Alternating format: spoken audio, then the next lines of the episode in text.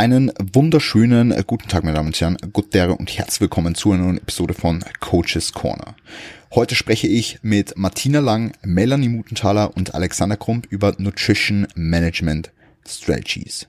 Das heißt, alles, was du als aufstrebender Coach wissen musst, wenn es um das Managen der Ernährung im Coaching-Prozess geht, ja, wie man Nahrungsmittelauswahl beispielsweise sinnvoll in den Prozess integriert, wie man alle Variablen, die mit der Ernährung in Zusammenhang stehen, managt, wie man Gewohnheiten bildet und aufrecht erhält und welche Spezialitäten sich ergeben, wenn es um das Diäten oder das kontrollierte Zunehmen innerhalb einer progressiven Gaining Phase geht.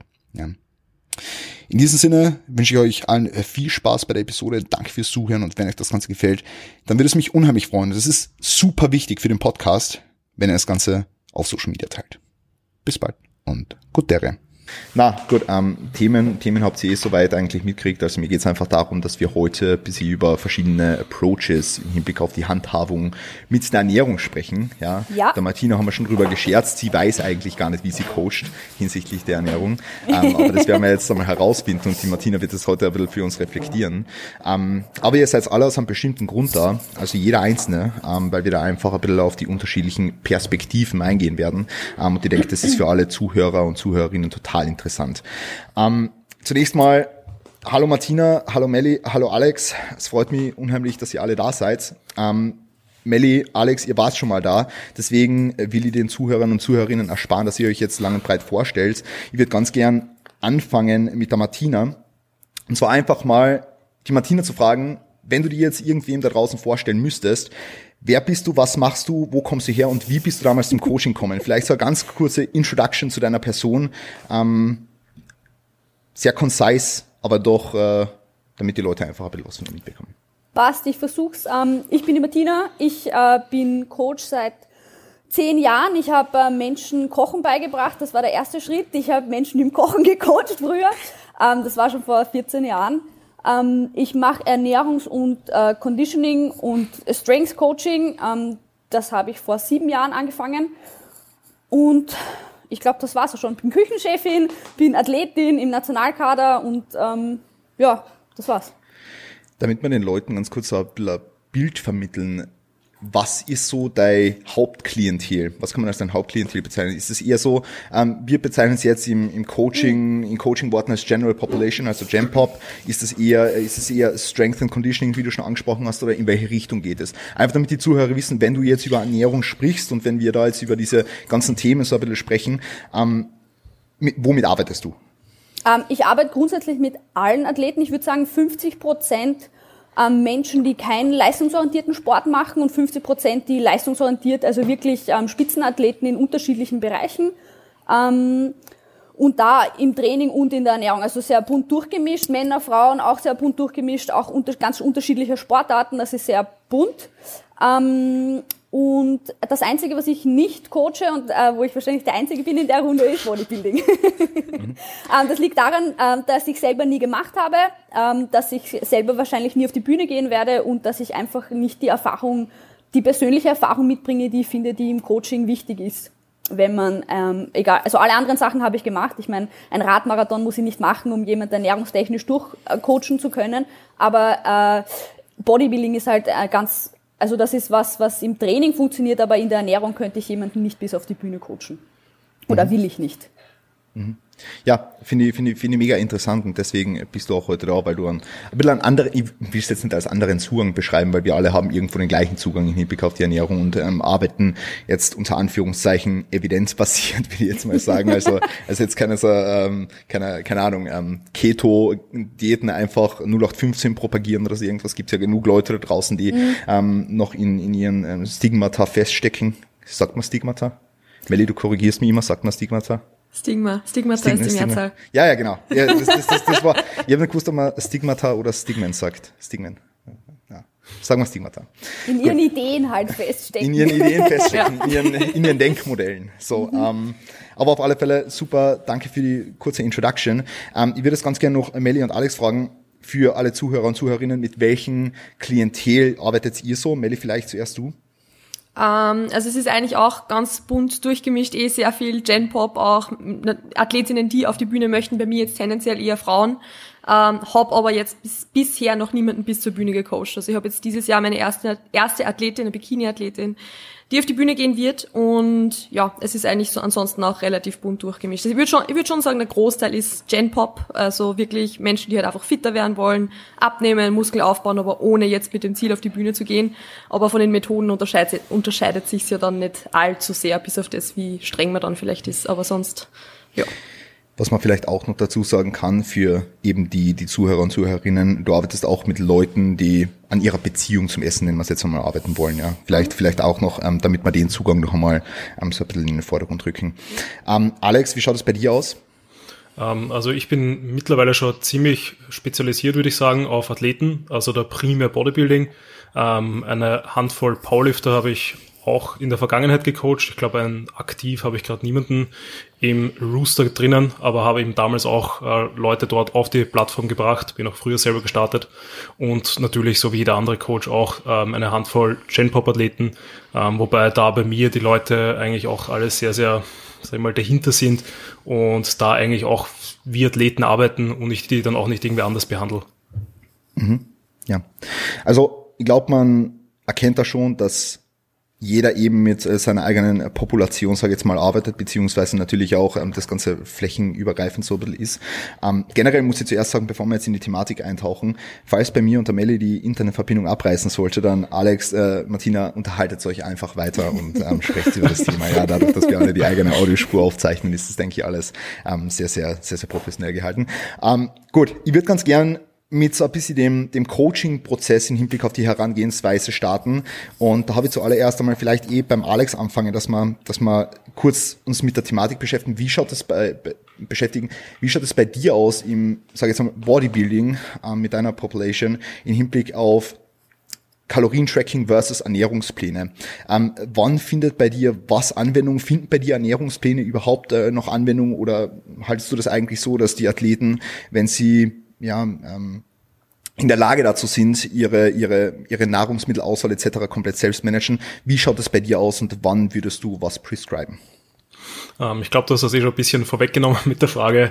Äh, ich bin persönlich kein allzu großer Freund von Ernährungsplänen, einfach weil ich nicht so von halte, dass man sich in irgendein Essmuster hineinzwängt, was man selber so gar nicht äh, wahrnehmen kann oder was man vielleicht langfristig gar nicht umsetzen kann, weil eben eine Woche, zwei Wochen kann man einen Ernährungsplan schon ohne Probleme irgendwie befolgen. Ähm, aber wenn es dann wirklich in die Langlebigkeit geht, muss man da schon wirklich aufpassen und da muss man dann halt auch wirklich, ähm, sag ich mal, den Ernährungsplan sehr ausgewogen gestalten, dass halt die Person dann immer noch eine Entscheidungsfreiheit hat. Also ich glaube schon, dass da auch sehr, sehr gute Coaches da, ähm, irgendwo eben gibt, vielleicht auch bei uns jetzt in der Runde, die mit Ernährungsplänen arbeiten, die da eben dir dann eben deine drei, fünf Meals oder sogar mehr bereitstellen. Ähm, aber dadurch, dass ich davon, äh, sag ich mal, relativ wenig halte und eigentlich auch meine Kunden so daran führen möchte, dass die selbstständig denken lernen, sprich, dass sie selber kennenlernen, was für Lebensmittel gibt's, was steckt wo drinnen, was hat eben welche Makronährstoffe, wie reagieren sie, wenn sie vielleicht hier und da mal eine nicht optimale Entscheidung äh, treffen, was eben Mealtiming oder Lebensmittelauswahl angeht. Ähm, das sind halt alles Lernprozesse, die man aus meiner Sicht eben am besten einfach nur lernt, wenn man da Try and Error mal viel ausprobiert. Ähm, Genau, sprich, wenn man zu mir ernährungsmäßig ins Coaching kommt, werden die meisten so, falls sie noch keine Erfahrung damit haben, so ein bisschen ins kalte Wasser geworfen, was Makro-Tracking angeht. Ich gebe ihnen schon eine Vorlage für Leute, die sich halt überhaupt nicht auskennen, ähm, was ich jetzt aber nicht als Ernährungsplan bezeichnen würde, sondern mehr so ein Meal-Template, wo halt dann oben steht, um welche Uhrzeit sie circa essen, äh, wie, welche Makronährstoffe sie an dem Tag so circa haben sollten und oben noch eine Auflistung von Lebensmitteln, die ich als, ähm, sag ich mal, nahrhaft sehe, die sie dann für den einzelnen Makronährstoff verwenden können. Also ich habe mich da, falls jemand kennt, an die uh, Renaissance Periodization Diet Templates so ein bisschen orientiert, weil ich den Ansatz eigentlich cool finde, wenn man so überhaupt keinen Plan hat, dass man zumindest ein bisschen eine Orientierung hat. Aber im Großen und Ganzen ist für mich dann das Ziel, dass man dort möglichst schnell wegkommt und eigentlich so uh, seinen eigenen Ernährungsansatz schafft dass man die Makros und die Kalorie, die ich vorgebe, ähm, bestmöglich umsetzt und ähm, quasi trotzdem das in seinen Alltag so integriert, dass man sich selber sehr, sehr gut fühlt, dass man die Lebensmittel integriert, die man jetzt auch selber gerne isst. Ähm, natürlich alles unter der Prämisse, dass da ähm, sag ich mal, die großen ähm, Ernährungsbasics, äh, weil nicht um auf die später noch eingehen, äh, oder irgendwie, ob die nicht irgendwie angesprochen werden, sprich eben, dass halt das Protein ausreichend da ist, eben auch gut verteilt, ähm, dass genug Obst, Gemüse gegessen wird, eben dass generell also genug äh, nährstoffhaltige Lebensmittel konsumiert werden und so weiter und so fort. Also ähm, das ist natürlich schon was, woran ich dann im Laufe des Coachings arbeite, aber es ist jetzt nicht so, dass ich von Anfang an irgendjemandem etwas ins Auge drücke und irgendwie sage, du musst äh, Reis mit Brokkoli und Hühnchen essen, weil anders geht's im Bodybuilding nicht. Hattest du dieses Sheet, was die Leute jetzt am Anfang bekommen, hattest du das dann eher generalisiert oder fragst du dann zunächst mal nach, okay, wann ergeben sich bei dir im Alltag Zeiträume, wann du überhaupt essen kannst und wie schaut dein Alltag so aus und so weiter und so fort? Oder ist das e-, eben am Anfang so eher generalisierte Guideline, nennen wir es mal so? Ähm, also man hat schon am Anfang eben einfach mal diese äh, Nutrition Guidelines, nenne ich ähm, einfach nur ein Sheet, um zu lesen, eben die so die äh, FAQs auch abdeckt, also alle Fragen, die so immer auftreten, wie oft darf ich essen, wie viel muss ich essen, wie, was mache ich mit meinem Fett, äh, wie viel muss ich trinken und so weiter und so fort, also die diese Basics einfach abdecken. Ähm, und dann gibt's eben auch noch zusätzlich für die, die eben noch nicht so viel Erfahrung haben mit der Ernährung, ähm, die eben zum Beispiel noch nie das Tracking gemacht haben, die bekommen dann schon einen auf sie angepassten, ähm, sag ich mal, eben so ein Template, die dann auf ihren Alltag quasi abgestimmt ist. Meistens gibt's da eben dann trainingsfreier Tag, Trainingstag, quasi Slot 1 und Trainingstag 2. Ähm, einfach weil das, glaube ich, auch für sehr, sehr viele Leute dann gut und interessant ist, wie sie so das Meal-Timing auch schon gestalten können.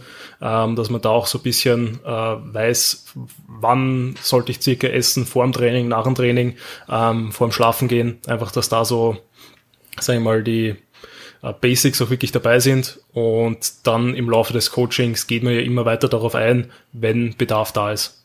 Mhm. Sehr, sehr geil. Martina, wie handhabst du das? Also wie schaut es bei dir aus im Coaching? Wie ist das so verteilt ähm, in Hinblick auf eher striktere Vorgaben oder weniger strikte Vorgaben? Gibt es da relativ viele Freiheiten? Und für wen würdest du jetzt so generalisiert mal sprechen, ist Tracking nichts?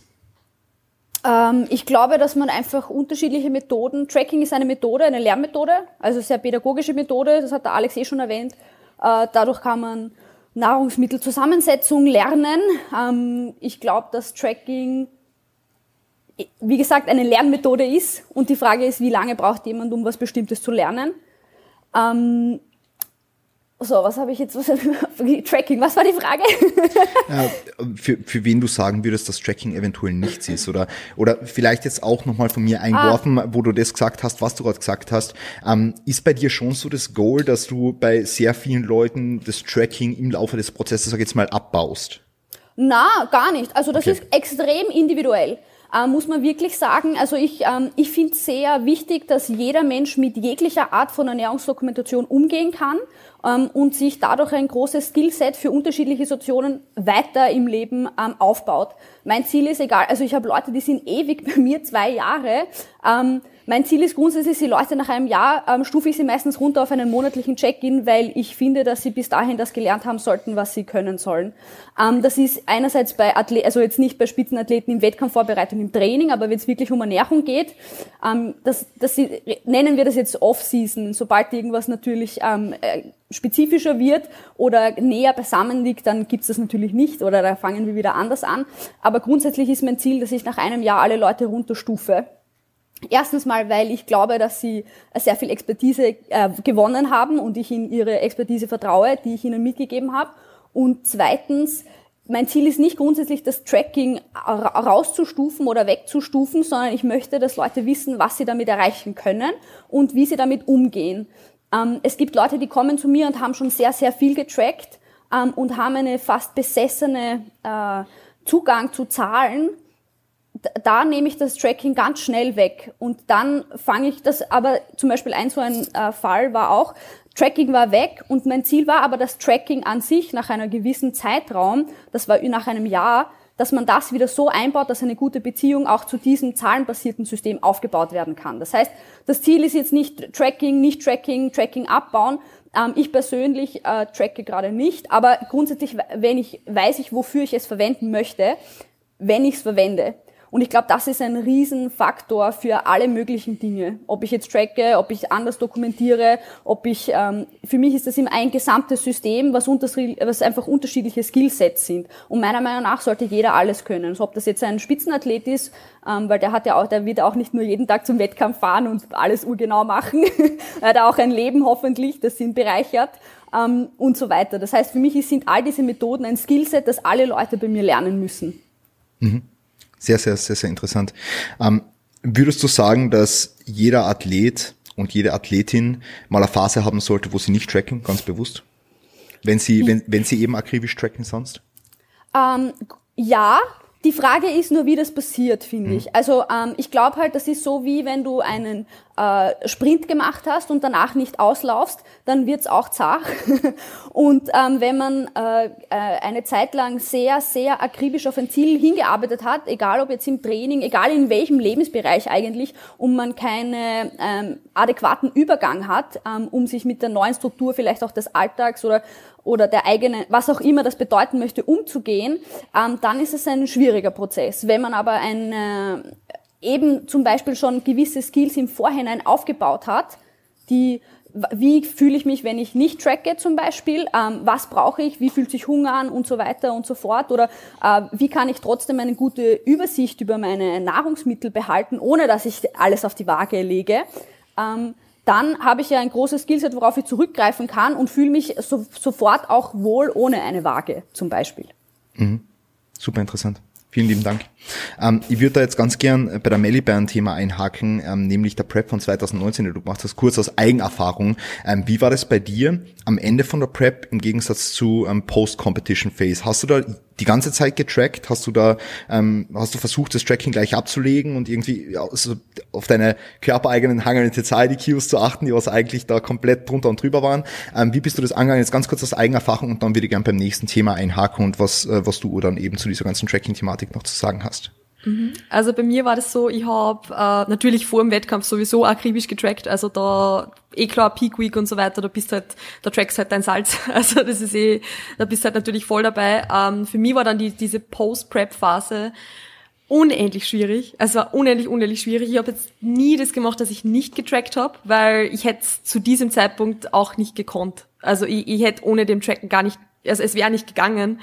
Und es war auch zu, gerade zu Beginn unheimlich wichtig, weil wenn ich da versucht hätte, auf körpereigene Hunger and Satiety Cues zu hören, dann hätte ich halt 4000, 5000 Kalorien am Tag gegessen. Also das keine Chance. Das wäre wär definitiv nach hinten losgegangen. Ähm, aber ich habe es halt dann schon gemerkt, wie man auch diese Zahlen dann irgendwann voll den Stress gemacht haben. Also dass ich halt dann gemerkt habe, okay, ich schaffe es zwei Tage so quasi meine Kalorien zu treffen und dann wieder zwei Tage bin ich so, keine Ahnung, 700, 800.000 Kalorien drüber und dann schaffe ich es wieder zwei Tage und dann wieder nicht. Bis ich und ein, also mein Coach dann gemeinsam beschlossen haben, dass wir jetzt zu tracken aufhören. Also so einen Tag einmal rausnehmen vielleicht pro Woche oder einfach so langsam umstellen.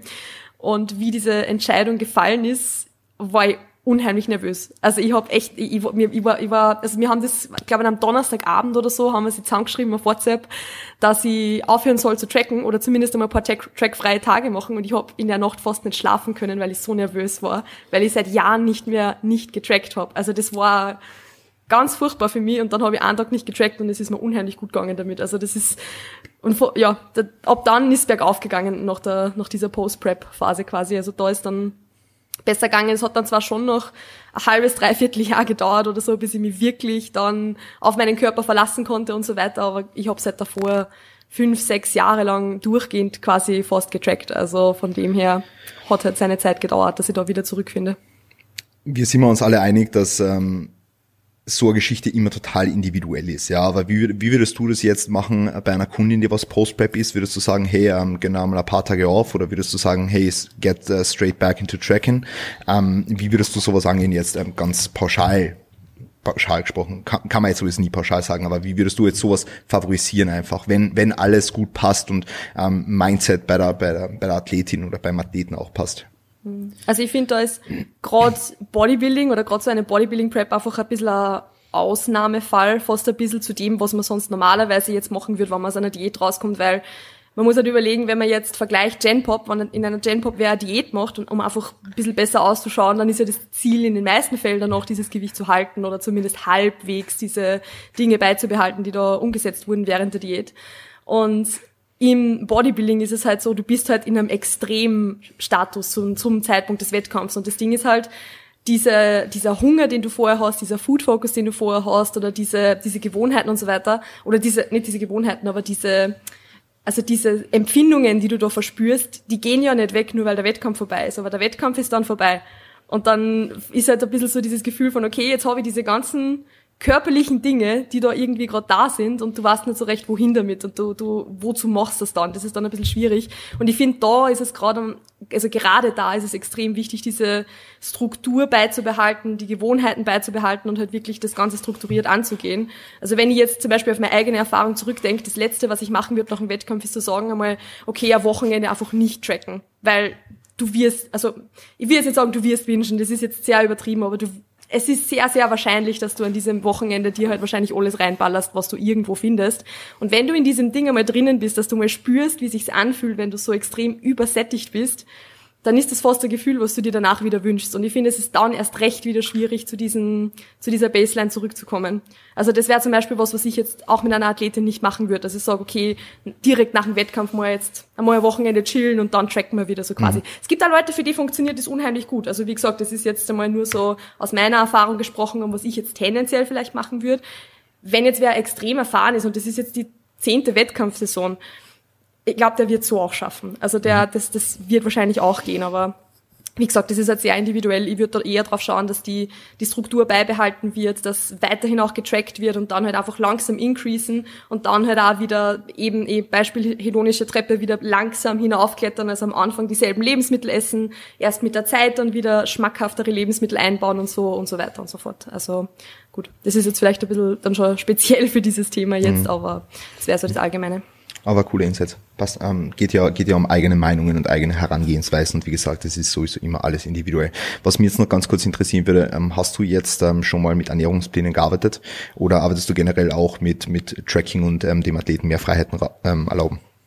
Also generell arbeite ich auch tendenziell lieber mit dem Tracking, einfach weil eben dieser Lernprozess extrem stark vorhanden ist für, für Anfänger genauso wie für, für Leute, die schon weiter fortgeschritten sind, weil Anfänger lernen einmal, welche Lebensmittel haben überhaupt welche Nährstoffe und fortgeschrittenere Athleten beispielsweise können halt wirklich lernen, okay, und wie kann ich mir diese Nährstoffe jetzt am Tag zum Beispiel jetzt so einteilen, dass mein Training optimal läuft oder dass meine Verdauung besser ist und so weiter und so fort. Also das, mhm. es ist halt eigentlich immer ein ständiger Lernprozess, den man da irgendwie ein bisschen weiterführen kann. Es gibt aber, finde ich, a time and place for everything. Also ich, ich habe auch genug Leute schon gehabt, die ich aus dem Tracken rausgenommen habe für eine Weile mal, weil eben dieser Bezug zu den Zahlen, wie die Martina vorgesagt hat, einfach zu stark war oder dieser weil man halt gemerkt hat, okay, das ist purer Stress, dieses Tracken und diese Zahl sehen, ist, es funktioniert einfach gar nicht. Ähm, ich habe aber auch schon mit Ernährungsplänen gearbeitet. Also wenn wirklich zum Beispiel die Person überhaupt keinen Bock hat, einfach zu tracken und sagt, das ich will das einfach nicht und nur die körperlichen Ergebnisse will, dann, ich meine, normalerweise lege ich den Personen dann immer so ans Herz, okay, können wir gerne machen, dass wir dann einen Ernährungsplan machen. Du wirst halt nicht denselben Lerneffekt daraus mitnehmen, also du wirst halt den Ernährungsplan machen und dann auch wahrscheinlich nicht recht viel mehr wissen als davor. Aber wenn das abgeklärt ist und wenn das für die Person in Ordnung ist, why not? Also mhm. ich habe es durchaus schon auch gemacht, wenn die Person das wirklich wollte und sie dessen bewusst war. Mhm. Danke vielmals. Ähm, ich würde gerne als nächstes ein bisschen auf das Thema Nahrungsmittelauswahl noch eingehen, also wie man das jetzt als Coach bei einem Klienten managt oder wird es überhaupt gemanagt oder wird darauf überhaupt Wert gelegt, weil über die letzten Jahre natürlich dieser, dieser Term, ähm, if it fits your macros, irgendwie so ein bisschen massakriert wurde ähm, und jeder versucht, ähm, sich nur mehr von, von Pizza und so weiter zu ernähren, obwohl es eigentlich ähm, vom, vom Appetit her und so weiter noch ähm, relativ gut ginge. Und deswegen jetzt so mal so ähm, besprochen, Alex, wie wie wichtig ist dir das Thema Nahrungsmittelauswahl im Coaching-Prozess? Ähm, überprüfst du das, ob äh, Klienten jetzt bei dir oder Klientinnen, ähm, ob die in Hinblick auf ihre Nahrungsmittelauswahl da alles in Check haben oder ob sie überhaupt auf alles irgendwie scheißen oder so. Ähm, also wie gehst du da jetzt ran an dieses Thema und ähm, wie versuchst du da auch ein bisschen zu educaten, meinetwegen? Ähm, ja, also ich lass mir jetzt nicht irgendwie das, also früher habe ich das tatsächlich gemacht, wie ich noch verstärkt oder nur über MyFitnessPal gearbeitet habe, dass ich da mir quasi äh, die als Freunde hinzufügen habe lassen, wo man dann eben auch ins Tagebuch von denen schauen hat können. Sprich, die haben dann auch wirklich immer den Druck gehabt, der, der Coach is always watching me. Und ähm, hin und wieder habe ich dann auch stichprobenartig während dem Check-in hineingeschaut. Das mache ich derzeit eigentlich gar nicht mehr. Also eben bei mir ähm, ist halt einfach das, was am wichtigsten ist, ist einfach das Wohlbefinden, dass die Person das langfristig einfach durchziehen kann, dass sie sich gut fühlen und dass sie halt dementsprechend performen kann. Gleichzeitig natürlich, dass wir uns mit dem gleichen ähm, dann quasi immer Richtung Ziel nähern. Sprich eben, dass bei einer Diät dass irgendwann einmal Hungergefühle aufkommen, ist klar, dass eben vielleicht im tiefsten Aufbau dann irgendwann einmal kein Hunger mehr da ist, ist klar und und und. Aber dass ich denen jetzt eben irgendwie spezielle Lebensmittel vorgebe, ähm, passiert mir gar nicht. Ähm, ich lege ihnen schon nahe, damit irgendeiner guten, sag ich mal, ähm, mit einer guten Routine an das Ganze ranzugehen. Sprich, dass sie halt wirklich versuchen, ähm, einen sehr, sehr stabilen Tag zu haben, wo halt primär nährhafte Lebensmittel eingebaut sind. Sprich, ähm, sage ich mal, zumindest 80 oder wenn nicht sogar 100 Prozent, dass sie da so eine Art Template auch haben, an den sie sich im Worst Case, also wenn sie wirklich überhaupt keine Ahnung haben, was sie essen sollen, einfach halten müssen und dann blöd gesagt theoretisch beim Tracking auch noch Copy and Paste machen müssen. Und ja, aber ich glaube, wer mich auf Instagram verfolgt, weiß, dass ich da kein, ähm, dass ich If It Fit Your Macros auch benutze, aber halt ähm, nicht im Sinne von If It Fit Your Macros, dass halt nur die Makros zählen, sondern mehr in Richtung If It Fit Your Micros, sprich das ist eigentlich so das Wichtigste für mich mittlerweile, dass die Mikronährstoffe passen. Eben, das kann man halt schauen, dass man eine gewisse Anzahl an Ballaststoffe reinbekommt, gewisse Anzahl an Obst, Gemüse, je nachdem, wie viel Kalorie halt man am Tag zur Verfügung hat und generell die, die Makroverteilung natürlich aussieht, dass das auf jeden Fall passt. Und alles, was ich dann noch zusätzlich esse, also wenn ich da die Baseline habe, dass ich sage, ähm, ich habe auf jeden Fall alle Mikronährstoffe äh, abgedeckt oder ich habe zumindest ein gutes Gefühl dabei. Ähm, alles, was darüber ist, kann man dann ähm, aus meiner Sicht dann decken, wie man möchte. Soll mhm. natürlich dann auch nicht eskalieren, dass ich ähm, quasi meine 500 Gramm Brokkoli pro Tag esse, meine zwei Äpfel und dann den Rest eben über Ben Jerry's und Proteinshakes mehr reinhau. Ähm, das geht natürlich dann auch am Ziel vorbei. Aber genau sowas merkt man ja dann auch langfristig ähm, im Training, in der Optik, äh, im Körpergewicht und und und. Also da gibt's ja dann viele Indikatoren, die darauf schließen, dass da irgendwas falsch läuft. Und sobald man sowas dann, ähm, sagen wir, identifiziert hat, dann arbeitet man im Coaching-Prozess darin und schaut, was man anpassen kann. Sprich, dann schreiben mir die Leute was, also meistens machen es dann Screenshots und schicken mir halt quasi so einen Beispieltag durch und dann sieht man schon, aha, vielleicht könnten wir aus der Mahlzeit die bisschen kleiner gestalten und eben beispielsweise ähm, vor dem Schlafen gehen, ähm, damit eben der Schlaf bisschen besser wird, äh, vielleicht eben vorm Training irgendwelche ballaststoffhaltigen Lebensmittel oder eben schwerer verdaulichere Sachen wegnehmen, dass während dem Training es nicht passiert, dass man sich irgendwie bloated fühlt oder sonst irgendwelche äh, Flatulenzen während dem Training auftreten ähm, und und und. Also so würde ich das sehen, sprich so ein bisschen zusammengefasst noch einmal hoffentlich äh, auf deine Frage. Ähm, auf jeden Fall schauen natürlich, dass man seine Mikronährstoffe deckt, also nur die Makros. Ich glaube, wenn man jetzt so die Fitnessszene in den letzten Jahren verfolgt hat, ist man bemerkt, dass da eh schon ein guter Shift gegangen ist, dass es mehr darauf hingeht, quasi wirklich äh, nährstoffhaltige Lebensmittel zu essen und nicht nur noch die Makros zu treffen. Äh, bin ich auch schuldig. Also 2017 war bei mir auch ein sehr lehr lehrreiches Jahr während der Prep, wo ich dann Makro Tetris gespielt habe. Ähm, und Genau, und alles, was quasi mal dann darüber ist und solange das Wohlbefinden dadurch nicht in irgendeiner Form negativ beeinflusst wird, uns vielleicht eben sogar äh, dadurch positiv beeinflusst wird, sprich, weil ich mir ein bisschen Schokolade ins Porridge reinhau, weil ich mir während dem Training, weil ich eh so viele Carbs habe, irgendwelche Gummibärchen reinhau, ähm, dann ist das für mich eigentlich ein großer, großer Win und ähm, ist es auf jeden Fall optimaler, als wenn ich sage, ich bin nur 100% clean unterwegs. Ähm, weil und, und ähm, mache mir dadurch eben irgendwie so diesen Zugang zum Essen dann kaputt. Mhm. Sehr, sehr cool. Martina, ähm, ich bin jetzt in einer Position, wo ich ähm, hungertechnisch nicht wirklich äh, mehr viel zu bieten habe. Ja, also siehst, ich bin da am Saft trinken, jeden Tag ein Liter. Mhm. Deswegen würde ich ganz gerne jetzt auf das nächste Thema eingehen und zwar ähm, so das Maß an verarbeiteter zu unverarbeiteter Nahrung, was der Alex jetzt eh schon angeteasert hat. Also wir wissen ja, dass der größte Teil unserer Ernährung aus einer, aus einer möglichst unverarbeiteten ähm, Quelle resultieren soll. Und ich würde da ganz gern nochmal bei diesem Thema einhaken und aufs, aufs Gemüse und auf, also aufs Obst und Gemüse zu sprechen kommen. Wenn ich jetzt zu dir komme, ins Coaching, Martina, und du siehst, ich, ich komme schon vorne und hinten nicht mehr zurecht. Also ich baller mal jeden Tag einen Liter Saft und es geht wirklich drunter und drüber. Was würdest du mir jetzt sagen, wie viel Obst und Gemüse soll ich täglich konsumieren, damit ich mich gut fühle, damit meine Verdauung eben, das, das beantwortet das ist die Frage schon teilweise, aber damit eben für dich jetzt als Coach alle Boxen unter Anführungszeichen getickt werden? Das ist eine sehr schwierige Frage, Chris, weil ich glaube, ich würde äh, von keinem meiner Athleten diesen Zustand äh, erwarten. Also ich glaube, wenn du zu mir kommen würdest, dann würdest du weniger essen. ähm, muss man ehrlicherweise sagen. Aber ähm, in deinem Fall natürlich mit dem Hintergrund und mit dem Training und mit den Zielen in deinem Leben, von denen ich zumindest weiß, ist es natürlich ein Zustand, der ist außergewöhnlich. Also und deswegen erfordert es natürlich auch außergewöhnliche Maßnahmen. Ähm, das sind wie zum Beispiel äh, sehr viel Nährstoffe trinken ähm, und so weiter. Ähm, grundsätzlich ist es so, dass bei mir also äh, Gemüse, Obst oder was auch immer. Ich zum Beispiel selber esse überhaupt kein Obst. das möchte jetzt vielleicht viele schockieren, aber ich habe das als Kind schon nicht gern gegessen und ähm, also Beeren mag ich gerade noch und dann war's das auch schon. Ähm, ähm, aber der Punkt ist der, also es gibt keinen Zwang.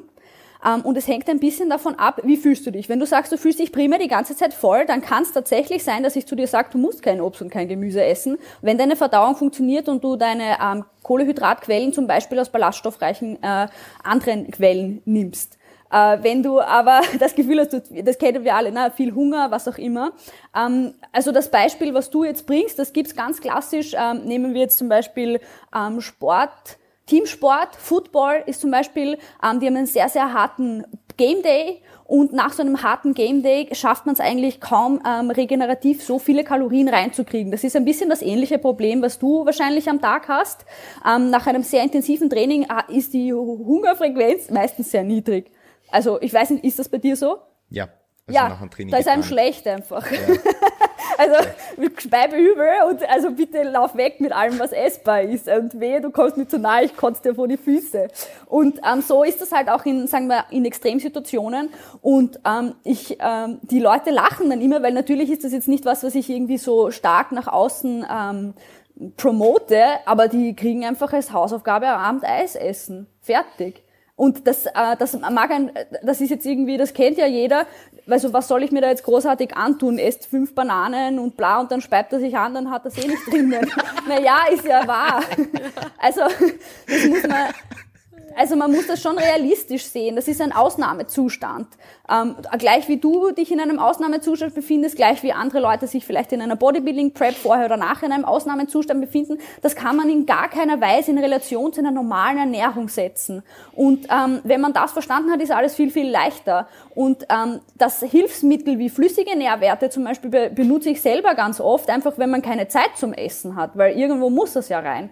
Ähm, das heißt, wenn du zu mir kommen würdest, würde ich sagen, super Idee, dass du Saft trinkst. Vielleicht magst hin und wieder Eis essen, wenn es dir besser schmeckt. Und ähm, als drittes würde ich vielleicht sagen, schaffst du es trotzdem, und das ist vielleicht der ausschlaggebende Faktor, in anderen Hauptmahlzeiten ein gewisses Maß an Ballaststoffen, die dir noch schmecken. Ähm, das kann ja auch in Form von Süßkartoffel oder Dinge, die grundsätzlich schon höhere Kalorien haben. Also man muss ja jetzt nicht Salat essen, das den Magen voll macht. Es gibt ja auch andere Dinge, es gibt Jamswurzel, es gibt alles, was sehr ballaststoffhaltig und gleichzeitig auch nährstoffreich ist. Ähm, einzubauen. Das heißt, die Frage ist immer, was ist da ein bisschen die Balance zwischen den zwei Dingen und schaffst du es trotzdem, all eine gewisse Art von hochwertigen Lebensmittel einzubauen in deinen Hauptmahlzeiten, was auch immer das sein mag, wie oft auch immer das sein mag. Also wie wäre das dann, wenn du kommen würdest? Würdest du dann denken, okay, passt, damit kann ich arbeiten? Ja, ich weiß nicht. Das ist, äh, es ist super, super schwierig. Also für, für mich stellt sich einfach so die Frage, wie du mit Leuten umgehst, die entweder so am an dem Punkt sind, wo sie sagen, sie haben überhaupt keinen Hunger und, und sie sagen, okay, sie kriegen jetzt kein Gemüse runter, ob du dann sagen würdest, okay, iss lieber weniger und schau, dass die, die Mikronährstoffe drin sind und sowas und dass man den Körper wieder in eine, in eine gute Homöostase bringen beispielsweise. Ja, ja ähm, natürlich würde ich dort anfangen. Ähm, man muss aber auch dazu sagen, ähm, als Coach hat man nicht immer die ähm, den Luxus, mit jemandem so anzufangen und den Zeitraum dorthin zu kommen, wie, viel, wie lang es brauchen würde. Ähm, das heißt, manchmal kriegt man einen Athleten, der hat in drei Monaten irgendwas, was wichtig ist und dafür muss er vorbereitet sein und dann versucht man halt so ein bisschen den Weg des geringsten Übels zu gehen. Ähm, das, also nicht des geringsten Übels, sondern was eben möglich ist. Ich glaube gar nicht, ich glaube auch eben nicht, dass es eine perfekte Lösung gibt oder ein perfektes Essen oder ich glaube generell nicht an Perfektion in irgendeiner Art und Weise, sondern die Frage ist immer, wo, was ist das Ziel? Ähm, möchte ich aktuell am besten performen, so vielleicht so wie du, ähm, dann kann äh, eben eine kurzfristig, ich sag, ich nenne das immer kurzfristig, ne? Mhm. Das ist ja nicht lange. Langfristig ist zehn Jahre, 20 Jahre. Wenn du da dauernd irgendwie Haribo Sirup reinhaust bis zum Ohren rauskommen, dann hast du Diabetes. Aber ein, zwei Jahre ist ja, ich meine, das ist ja in einem Menschenleben unrealistisch, komplett wurscht eigentlich. Mhm. Also würdest also, du sagen, würdest du sagen jetzt aus deiner Sicht auch, dass es ähm, durchaus vertretbar ist, wenn man mal über einen kürzeren Zeitraum, sprich ein paar Monate oder sowas, ähm, sich mikronährstoffärmer meinetwegen ernährt? Um Selbstverständlich. Ja. Okay. Also, also selbstverständlich, man, mm, ich bin auch deswegen, ich glaube, deswegen ist zum Beispiel auch Tracking ein cooles Lerntool, aber, und das ist ähm, grundsätzlich wird viel zu viel in kurzfristigen Zyklen gedacht. Und der menschliche Körper ist unfassbar adaptiv. Also wirklich unfassbar adaptiv. Der hat einerseits die Möglichkeit, sich durch ganz schlechte Ernährung zu degenerieren, egal in welcher Art und Weise. Und andererseits die Fähigkeit, sich durch äh, positive Ernährung zu regenerieren. Und das sind aber Zeiträume, die sind, die, die gehen weit über eine, irgendwas anderes hinaus. Also ob das jetzt ein, ein Jahr ist, ähm, ich meine, man muss schon dazu sagen, es ist wichtig, was in dem Jahr passiert. Auch wenn, gerade wenn ich da mit drei äh, Menschen sitze, die äh, sehr stark im Bodybuilding verankert sind und auch im Coaching, ähm, ein Bodybuilding-Jahr, ein Wettkampfjahr ist natürlich ganz anders zu äh, chronotieren im Coaching als ein Jahr in einem anderen Sport, würde ich jetzt mal sagen. Einfach weil es sich äh, auch hormonell, also es sind einfach viele Faktoren mit drinnen, wo die Regenerationsphase vielleicht einfach anders ist. Und wie die Melli vorher äh, beschrieben hat, das sind einfach ganz andere, aber eben das ist ein Ausnahmezustand. Und natürlich, der Körper ist so adaptiv, ob es jetzt heute das ist und morgen das, der generell ist. Und das ist das Schwierige. Und das, ich glaube, das wissen alle Coaches auf der ganzen Welt gemeinsam. Das Schwierigste ist den Leuten realistisch beizubringen, was Kontinuität heißt. Kontinuität heißt nicht, zwei Gummibärli zu viel zu essen, weil solche Nachrichten kriege ich auch. Oh mein Gott, ich habe einen Keks zu viel gegessen. Ich so, ja, super, ich hoffe, es hat geschmeckt.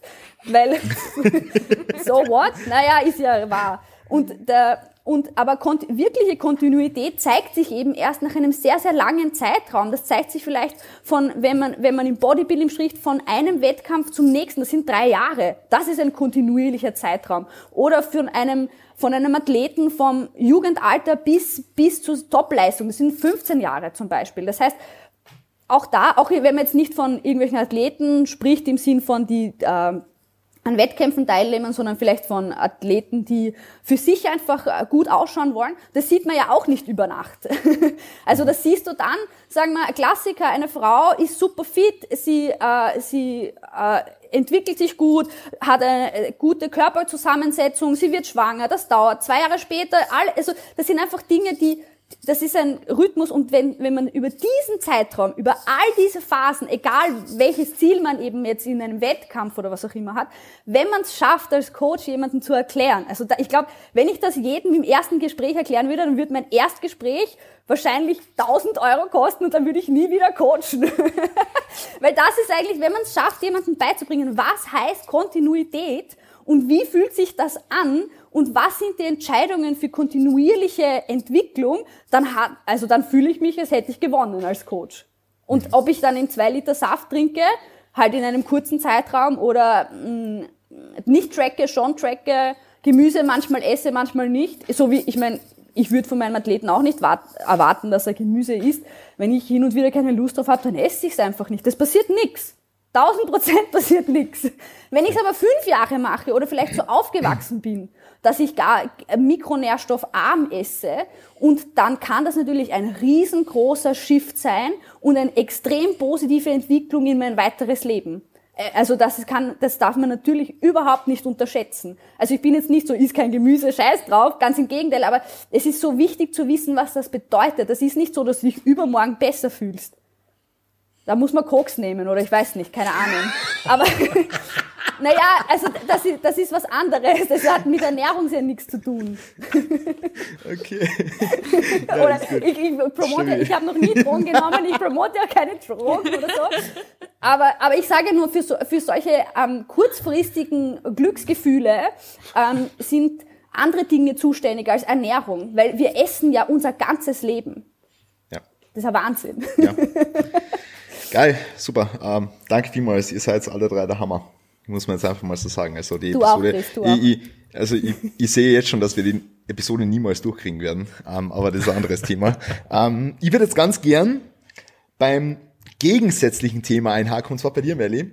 Angenommen, ich komme zu dir als Kunde vor eineinhalb Jahren mit einem, einem anderen State im Hinblick auf die Nutrition, wie er jetzt ist.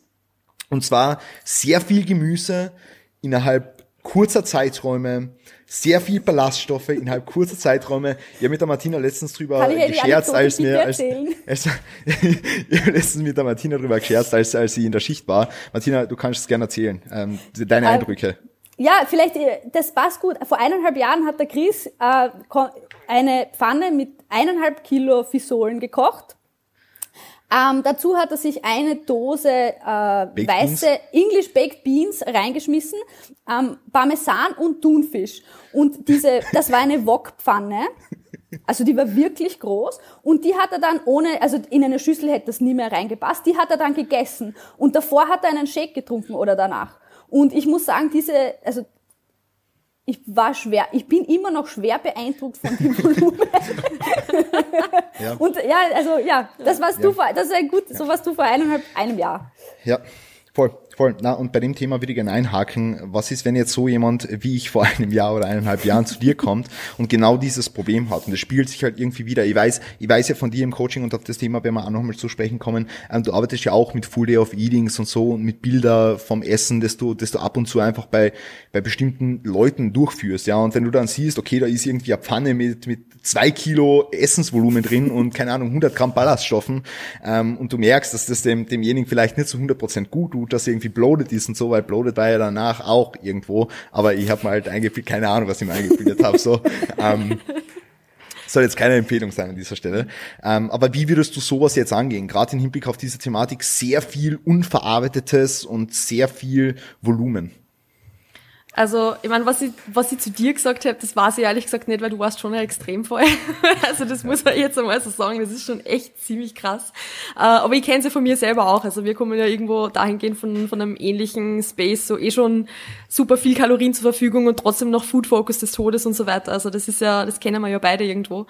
Ähm, was ich mir dann immer anschauen würde bei solchen Personen ist auch einmal so die, die Vergangenheit, wo das herkommt, warum das angefangen hat. Also hat das angefangen mit dem, dass irgendwie, weiß nicht, die Person sehr viel abgenommen hat und irgendwie eh vom Körperfettanteil super niedrig ist zum Beispiel, dann ist das natürlich eine ganz andere Ausgangssituation als jemand, der mit Normalgewicht jetzt solche Verhaltensweisen an den Tag legt, sage ich mal.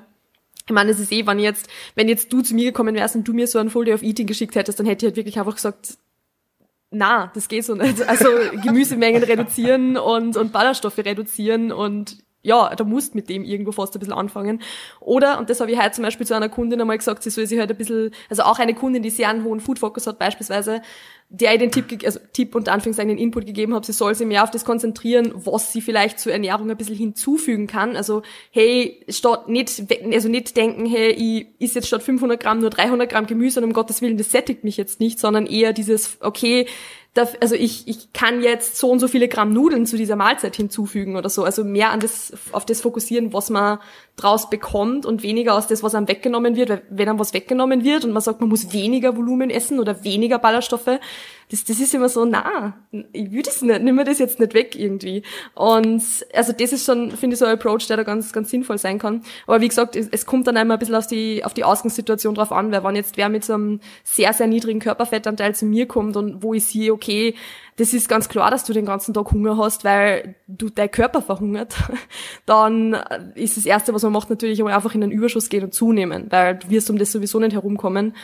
Und dann einfach ein bisschen so diese, diese Hintergründe von dem Verhalten halt ein bisschen überlegen. Ist es, also warum ist dir das so wichtig, dass jetzt, dass du nach jeder Mahlzeit eine 12 von 10 Sättigung haben musst? Also würde nicht der 7 von 10 auch reichen? Was versuchst du da irgendwie versuchst du vielleicht, so, so ganz plakativ gesagt, irgendwelche anderen Emotionen damit jetzt irgendwie zu, zu betäuben, weil das ist ja auch in sehr, sehr vielen Fällen so, dass da Essen eine sehr, sehr emotionale Komponente hat und so weiter und so fort. Also das Thema ist da halt sehr weitreichend. Man bei dir im Spezialfall jetzt, wie gesagt, würde ich halt wirklich sagen, hör auf mit dem. Also ist mehr von anderem und weniger von dem.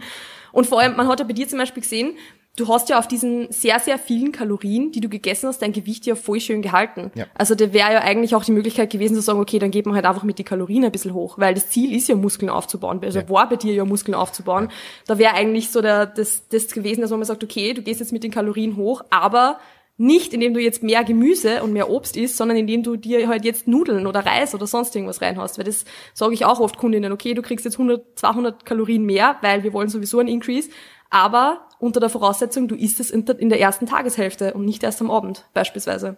Also da, da baue ich auch gerne immer so kleine, so kleine Challenges für die Woche ein bisschen ein, um, um einfach diese Verhaltensweisen ein bisschen zu üben oder zu schulen. Ja. Warum in der ersten Tageshälfte?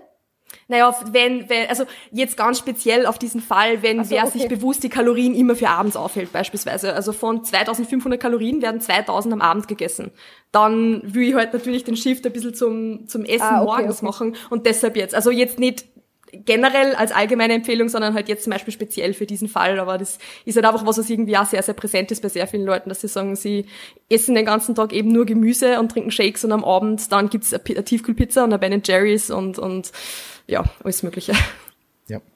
Und 500 Gramm Brokkoli. Und, 500 Gramm Brokkoli. so, ähm, If It Pizza Macros und Intermittent Fasting kombiniert. Oder, oder vielleicht sogar so Renegade Diet. Perfekt. Ja, so eine Mahlzeit am Tag. Machen, machen halt echt sehr viele. Also das ist schon schockierend, wie viele Leute das einfach machen. Nur damit sie sich halt, damit halt sie sie abends dann diese geilste Mahlzeit ihres Lebens reinhauen können und sie brauchen halt jeden Tag mhm. quasi die geilste Mahlzeit ihres Lebens. Ja. Gibt's genug? Es war bei mir, war bei mir auch vor, vor einer längeren Zeit schon so, dass ich das, dass ich das eben gemacht habe. Also das habe ich, das habe ich eh rausgekriegt, aber ich habe dann trotzdem eben noch dieses Volume gegessen.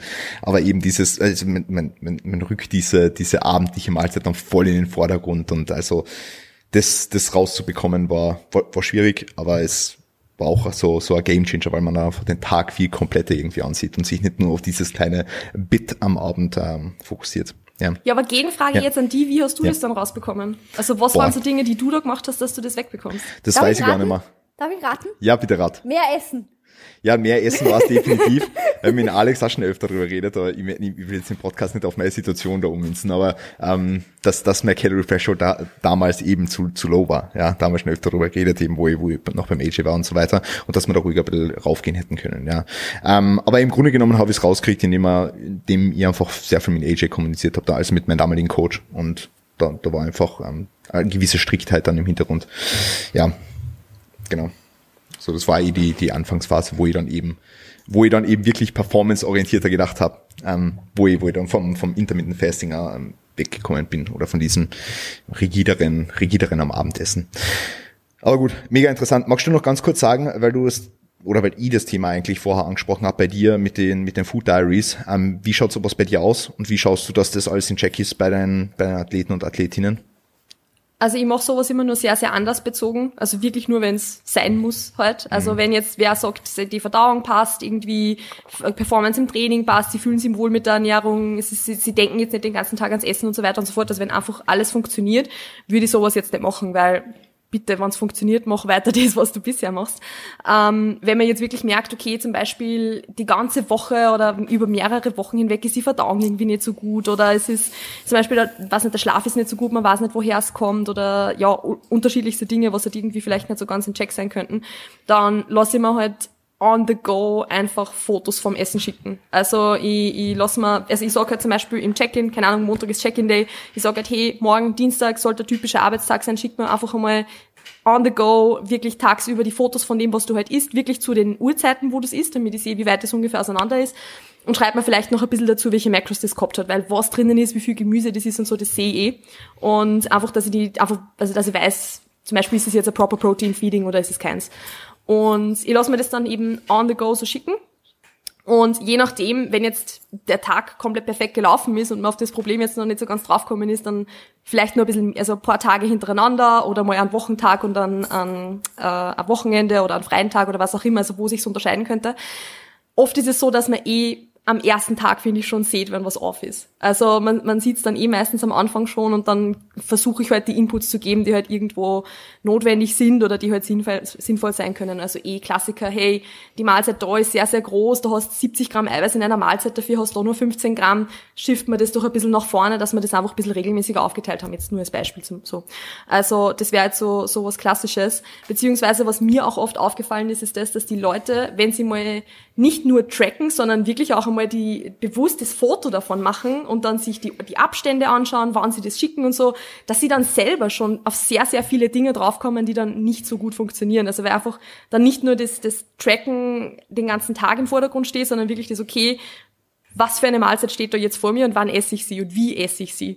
Und da kommen die meisten dann eh schon drauf, auf, okay, eigentlich, eigentlich passt das so nicht. Und dann meistens muss man dann gar nicht mehr so viele Inputs geben, weil die Leute das dann eh gleich selber sehen, dass da irgendwas nicht so ganz in Check ist oder was nicht in Check ist. Mhm. Habe ich auch letztens den Input von einer, von einer Klientin bekommen, als ich sowas gemacht habe und hat sie geschrieben, so dieser Fully of Eating hat mir die Augen geöffnet, weil eben genau so ein Szenario war mit in der, in der ersten Tageshälfte irgendwie keine Ahnung, 15 Gramm Eiweiß und dann eben sehr viele Kalorien in der zweiten Tageshälfte und so weiter und so fort. Und das hat sie dann sofort irgendwie selbst, ähm, selbst in Check gebracht, weil es eben auch ähm, Verdauungsprobleme und so weiter die waren, die im Hintergrund gestanden sind. Ähm, Martina, blendet dich die Sonne nicht jetzt einmal zuallererst? Ja, jetzt geht's wieder. Ich rutsch, ich rutsch immer so ja, ja. hin und her. Sieht man das, gell?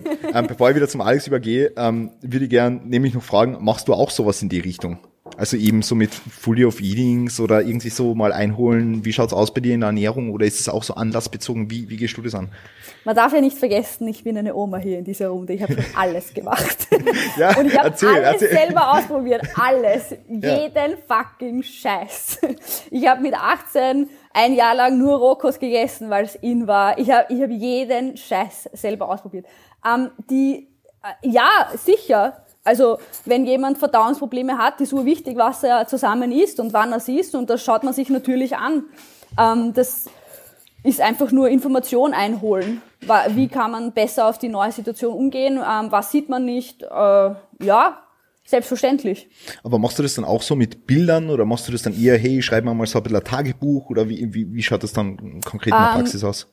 Ich, äh, ich lasse mir das eigentlich von einer ganzen Woche geben und mhm. ähm, ich äh, oder von zwei unterschiedlichen Tagen und ich verlange sie immer erst beim nächsten Check-in. Wenn jetzt aber jemand akut äh, Probleme hat, selbst also ich bin ja so oder so für äh, die Leute, die ich betreue, erreichbar, können sie natürlich äh, immer akut auch nachfragen. Ähm, Bilder mache ich nicht, ist eine coole Idee, finde ich.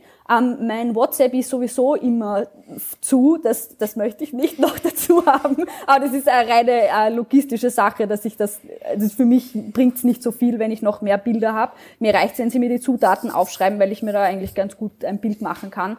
Ähm, man muss aber dazu sagen, dass äh, bei die, die Leute, die ich betreue, die wirklich Verdauungsprobleme haben, die haben tatsächlich chronische Verdauungskrankheiten. Das heißt, das ist jetzt dann nicht nur, also das klingt jetzt da, da reicht eben nicht ein Bild, sondern, da, da, sondern das sind einfach andere Vorgänge, die da mit beachtet werden müssen. Das heißt, das sind oft längere, da, das ist mir dann lieber, wenn das aufgeschrieben wird. Einfach. Mhm. Ähm, äh, eher was die Leute machen bei mir ist, ich habe bei manchen Leuten, die es eben notwendig haben, eine Verdauungsspalte. ich weiß äh, von all meinen Athleten sehr genau über den Stuhlgang Bescheid und wenn ich möchte, weiß ich von manchen noch genauer Bescheid. Mhm. Und das ist eben sowas zum Beispiel. Es ist direkt einfach in ihrem Tracking-Sheet zum Beispiel eingearbeitet, ein Verdauungstagebuch mhm. zum Beispiel. Ja. Ich glaube, Verdauung haben wir alle im Tracking-Sheet stehen. Ähm, Nein, ich habe sonst nicht stehen, sonst wirklich? ist mir wurscht, wenn es geht. Also Wirklich? muss ich okay. ehrlich sagen, okay. ja. du musst nicht jeden Scheiß wissen. Ja. das ist das ganz lustig, dass du das ansprichst. Weil, ja, genau. weil ich habe ich hab, ich hab im mein Tracking Sheet bei meinem Coach ähm, die ähm, Stuhlkonsistenz und die Stuhlfrequenz ähm, jeden Tag zum Eintragen, auch wenn es passt. Das ist extrem elaboriert, finde ich. Also ich muss auch sagen, ich bin, also es gibt, es gibt ein paar Parameter, das hat nur vier Spalten und es wird nur erweitert, wenn es wirklich notwendig ist, muss ich mhm. wirklich sagen, weil ähm, ich das Gefühl habe, dass mit sehr, also für mich persönlich reichen ähm, ein paar Daten, die, no, die für mich notwendig sind. Na, das macht natürlich jeder anders. Mhm, voll, voll, definitiv. Good one, cool. Ähm, Alex, jetzt magst du da vielleicht noch ganz kurz was dazu sagen oder darf ich dann gleich zum nächsten Thema übergehen? Machst du irgendwas noch in die Richtung, weil du vorher das mit MyFitnessPal angesprochen hast oder überprüfst du das jetzt noch irgendwie oder so? Ähm, eben eigentlich auch nur bei Bedarf. Also mhm. ich glaube, das haben wir eh schon alle gesagt, ja. das ist ja auch ein sehr individuelles Thema. Ja, voll. Ähm, bei mir im Check-in-Sheet ist es auch drinnen, wo man halt angibt, wie gut ähm, die Verdauung die Woche war und plus dann natürlich irgendwie auch eine Möglichkeit, Anmerkungen anzugeben, ähm, was der Auslöser sein konnte. Und ich muss sagen, wenn man sich da dann eigentlich schon drüber Gedanken macht, dann wissen die meisten Personen eh, woran es gelegen ist. Also entweder war halt irgendwo ein extrem fettiger Tag oder auf einmal waren irgendwelche Lebensmittel drinnen, die seit einem Jahr nicht mehr gegessen worden sind, wo man dann einfach sagen kann, glaube ich, äh, gut, da hat es einfach Probleme gegeben. Mhm. Aber genau wenn sich jemand für das Erstellen von Tracking Sheets ähm, interessiert, dann am besten die Episode mit dem Alex, mit dem Peter und mit dem Johannes anhören zum Thema Coaching mit System. Das habe ich jetzt richtig schön gesagt. Gut. Na, ähm, was, ich, was, ich, was ich nämlich da fragen wollte. Ähm, wir wissen alle, dass im Bodybuilding schon irgendwo wichtig ist, dass man diese, diese letzten paar Prozente eventuell rausholt, weil immerhin ist es jetzt ein, ist tätig-orientierter Wettkampfsport. Und wir wissen jetzt schon, dass es wichtig ist, so regelmäßige Protein-Feedings und ähm, das zu einer, zu einer ausreichenden Qualität, sage ich jetzt mal. Ähm, das Ganze mit einer, mit einer Struktur im Alltag, wo man dann sagen kann, okay, ähm, wir arbeiten performance-orientiert und wir arbeiten nicht irgendwie ähm, nur mehr nahrungsorientiert oder Food Focused als solches. Ähm, deswegen, wie schaust du das bei deiner ähm, Trainees an, dass eben das jetzt gegeben ist im, im Sinne von ähm, die, die die neuen Leute beschreiben das als Mahlzeitenkorsett. na, äh, mir ist mir, Was ist mir, das? Na, vergiss das, vergiss es mal. Vergiss den Term, vergiss, vergiss den Term, das ist ein, ein Spaß, vergiss den Term ganz schnell wieder. Ja, Grüße gehen raus an, an die Leute vom Mahlzeitenkorsett. Ähm, vergiss es, Martina. Gut. Ähm, wie Instagram, Instagram Risk-Free Nutrition. Risk Aha, okay. Ich bin immer gewillt, was Neues zu lernen. Ah, das, da, da lernst du nichts. Das ist nur Blödsinn. Ach so, okay. Das Mahlzeitenkorsett beschreibt ein stabiles Korsett von unverarbeiteter Nahrung, um ähm, den maximalen Erfolg im Bodybuilding rauszuholen. Ähm, Leute würden auch sagen, äh, die, die Old School Nutrition. Ja. Also die hat quasi immer schon funktioniert bei der Oma. Das ist nichts Neues. So. Na, ähm, worauf ich eigentlich raus möchte, ist, Alex, wie stellst du jetzt sicher bei deinen Athleten, dass regelmäßige Protein-Feedings gegeben sind, dass die Protein-Feedings ausreichend groß sind, dass einfach diese, diese grundlegende Struktur im Bodybuilding-Ernährungsalltag gegeben ist und ähm, wenn das jemand nicht hat, wie lernst du dem das? Ähm, ja, also grundsätzlich gehört das eigentlich so eben zu meinen Spielregeln, eben die schon über dieses Nutrition Guideline, über diese Nutrition Guidelines einfach mitgegeben werden. Also wenn man da jetzt wirklich nur das Protein anschaut, steht da eben genau drinnen, ähm, schau, dass du deine Minimum zwei, lieber eben drei bis vier äh, Proteinmahlzeiten hast mit Minimum, sage ich mal so 20 Gramm Protein, wenn es sehr, sehr hochwertig ist oder halt dann ähm, eben mehr. Äh, Grenze nach oben ist ja offen, je nachdem, wie viel die Person halt einfach zur Verfügung hat. Ähm, und dass du das halt dann auch dein Protein, das du pro Tag zur Verfügung hast, auch so regelmäßig oder so gleichmäßig auf den Tag aufteilst wie möglich. Ähm, ja, wie, wie ich das sicherstelle, muss ich gestehen, eigentlich fast gar nicht. Also, weil ich gehe davon aus, dass wenn ich das vorgebe und das so kommuniziert habe und dann auch nicht das vom Kunden irgendwie ähm, gesagt wird, hey, ich schaffe das nicht, ich kann das nicht, ich esse nur zweimal am Tag, einmal am Tag, dann gehe ich auch davon aus, dass das gemacht wird. Also natürlich, wenn dann irgendwie ähm, Informationen eingeholt werden von mir, eben beispielsweise äh, ein Beispieltag reingeholt wird oder ich das irgendwie mitbekomme in den Stories, was auch immer, dann spreche ich das natürlich an. Aber ansonsten vertraue ich da meinen Leuten, dass die das dann einfach dementsprechend umsetzen. Mhm. Ähm, Gibt es auch Fälle, wo du darauf nicht so großen Wert legst? Oder frage anders, ähm, legst du darauf auch Wert bei, bei, bei Leuten aus der Genpop? Ähm, ja, also was so diese allgemeinen Grundrichtlinien angeht, das sage ich, die soll jeder natürlich ähm, umgesetzt haben, einfach weil das so eigentlich die großen Steine, nenne ich es einmal, sind, äh, die halt für mich den maßgeblichen Erfolg ähm, aushaben. Also ob ich jetzt drei oder vier Protein-Feedings pro Tag habe, also drei oder vier Mahlzeiten pro Tag habe, wird jetzt nicht so einen großen Unterschied machen, wie wenn ich eine oder drei habe. Mhm. Genauso wie fünf oder sechs dann auch keinen Unterschied hat. Das kommt halt dann aus meiner Sicht dann sehr einfach auf die individuelle Präferenz an, weil wenn die Person das einfach leibend findet, dass die halt eben äh, sechs Mahlzeiten zu genau 40 Gramm Protein findet und die Person das auch nicht stresst, dann kann kann sie das mal halt machen. Und wenn es halt irgendjemand eine Person ist, die halt nur ihre dreimal am Tag isst, sprich eben Frühstück, Mittag, Abendessen, dann ist das genauso in Ordnung. Hauptsache eben, sie äh, teilt das Protein dementsprechend auf, aus, ähm, sie ähm, kommt gut damit zurecht und trifft einfach die Makros. Also ich bin da, sage ich mal, gerade was Champop-Leute vor allem auch angeht, ähm, so wie es die Martina ganz am Anfang, äh, glaube ich, eh schon erwähnt hat, ist es viel, viel wichtiger ist, dass es umsetzbar ist, dass man das kontinuierlich umsetzen kann, anstatt dann irgendwie probieren, eben irgendeinen, irgendeinen Perfektionismus und in, der, in irgendein theoretisches Optimum reinzukommen, das eventuell eben dann gar nicht umsetzbar ist von der Person. Und ähm, ich versuche dann immer auf das individuelle Optimum irgendwie zu kommen, sprich einfach ähm, mit den Umständen zu arbeiten, die die Person halt umsetzen kann. Und dann läuft das eigentlich eh meistens sehr, sehr gut. Ich habe eine Frage. Ja, Darf ich bitte. auch eine ja, Frage bitte, stellen? Bitte, bitte, stell, stell, stell Ähm, so viele und Fragen, zwar, so viele wie du äh, willst. Weil, wir, weil ja irgendwie immer unterteilt wird zwischen Athleten und äh, diesen coolen Term Gen-Pop. ähm, und und ähm, also ich zum Beispiel, bei mir gibt's keinen Unterschied. Aber was mich interessieren würde, also meine Erfahrung, das würde mich jetzt einfach grundsätzlich interessieren, meine Erfahrung ist, dass Athleten eigentlich großteils schwieriger sind, mit ihnen zu arbeiten, weil sie teilweise ein gewisses Talent haben für was, wo sie noch nie so viel arbeiten mussten. Und Dinge, die ihnen nicht so leicht fallen, wie zum Beispiel Ernährung, die sind dann ein Riesenproblem. Also ich muss sagen, dass die Hard Cases, außer es hat wirklich jemand massives Übergewicht oder so, von, sagen wir, Nicht-Athlet, die Hard Cases mit Ernährung sind immer Athleten. Ist das bei euch auch so? Würde ich jetzt, also bei mir, bei mir würde ich es jetzt nicht so sagen. Bei würde mir eigentlich auch so nicht. Sagen.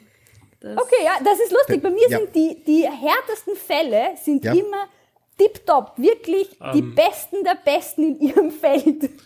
Wa- Was siehst du dann als die härtesten Cases? Also Ah, die ähm, können Kontinuität gar nicht umsetzen, weil sie in anderen Dingen so viel Talent besitzen, dass ihnen in die Wiege gelegt wurde. Also, dass sie eigentlich nur noch ausbauen, dass sie, also das, das ist jetzt natürlich viel, massiv überspitzt dargestellt, okay? Aber die haben so viel Talent in einem Bereich, in dem sie natürlich fantastisch werden, wenn sie dort trainieren oder was auch immer. Und äh, Ernährung kommt dann irgendwann dazu, na, das muss man dann irgendwann auch optimieren. Und sie sind es aber überhaupt nicht gewohnt, dass sie etwas tun, was halt nicht ihrem Talent entspricht. Zum Beispiel Kochen oder so. Um, und da, äh, ich muss sagen, deswegen finde ich immer diese Chain Pop oder nicht, weil eigentlich finde ich oft, dass Leute, die einen normalen Alltag haben, sich viel, viel leichter tun, die, ähm, die vielleicht nicht Spitzenathleten sind, sich viel, viel leichter tun und viel, viel lieber einen gesunden Lebensstil leben, als oft jemand, der halt in sehr Extremen lebt, was Athleten einfach tun. Ich finde es total interessant und genau wegen so einer Sachen sind wir alle da, ja, weil jeder von uns da unterschiedliche Leute und unterschiedliche Erfahrungen hat. Aber ihr habt das nicht, das na, habe ich. Na, ich, ich, ich finde, dass du das, äh, ich finde, dass du das sehr schön gesagt hast, auch mit dem Talent, das in die Wiege gelegt wurde irgendwo. Aber manche Athleten sind ja, sage jetzt einmal blöd gesagt, untalentiert und haben einfach durch ihre harte ja, Arbeit und durch komplett. dieses, durch dieses Ticken alle dieser Boxen, Ja, ja. ähm, sind sie ja da, wo sie jetzt sind. Also, bei, also- also aus meiner Erfahrung jetzt ähm, auch von von Bekannten früher, die ich gehabt habe oder Freunden, äh, ich habe jetzt äh, so natürlich ähm, viele Leute auch im Umfeld gehabt, wo man gesagt hat, boah, das sind genetische Wunder so und die haben einfach, die haben einfach nur trainiert, haben irgendwas trainiert unter Anführungszeichen, haben irgendwas gegessen, also wirklich irgendwas so. Die haben dann Mhm. genau nicht auf die Ernährung geschaut und denen ist es immer schwer gefallen, zu sowas zu sticken Ähm, oder so. Ja, ich glaube, stimmt, eh, vielleicht habe ich es falsch gesagt. Ich, ähm, ich glaube einfach, wenn man in einem Bereich schon so weit fortgeschritten ist und vielleicht in einem Ernährungsbereich, so ist es wahrscheinlich eher, in einem Bereich ist man so, so gut. Also wirklich gut. Spitze. Und in einem anderen Bereich ist man einfach in gewissen Teilen vielleicht noch Anfänger, dass es viel, viel schwerer fällt, dann das anzugleichen, als wenn man vom, vielleicht von Anfang an beides macht, weil niemand fängt mit zehn an im Spitzensport oder was auch immer und kocht sich sein Essen. Also ja.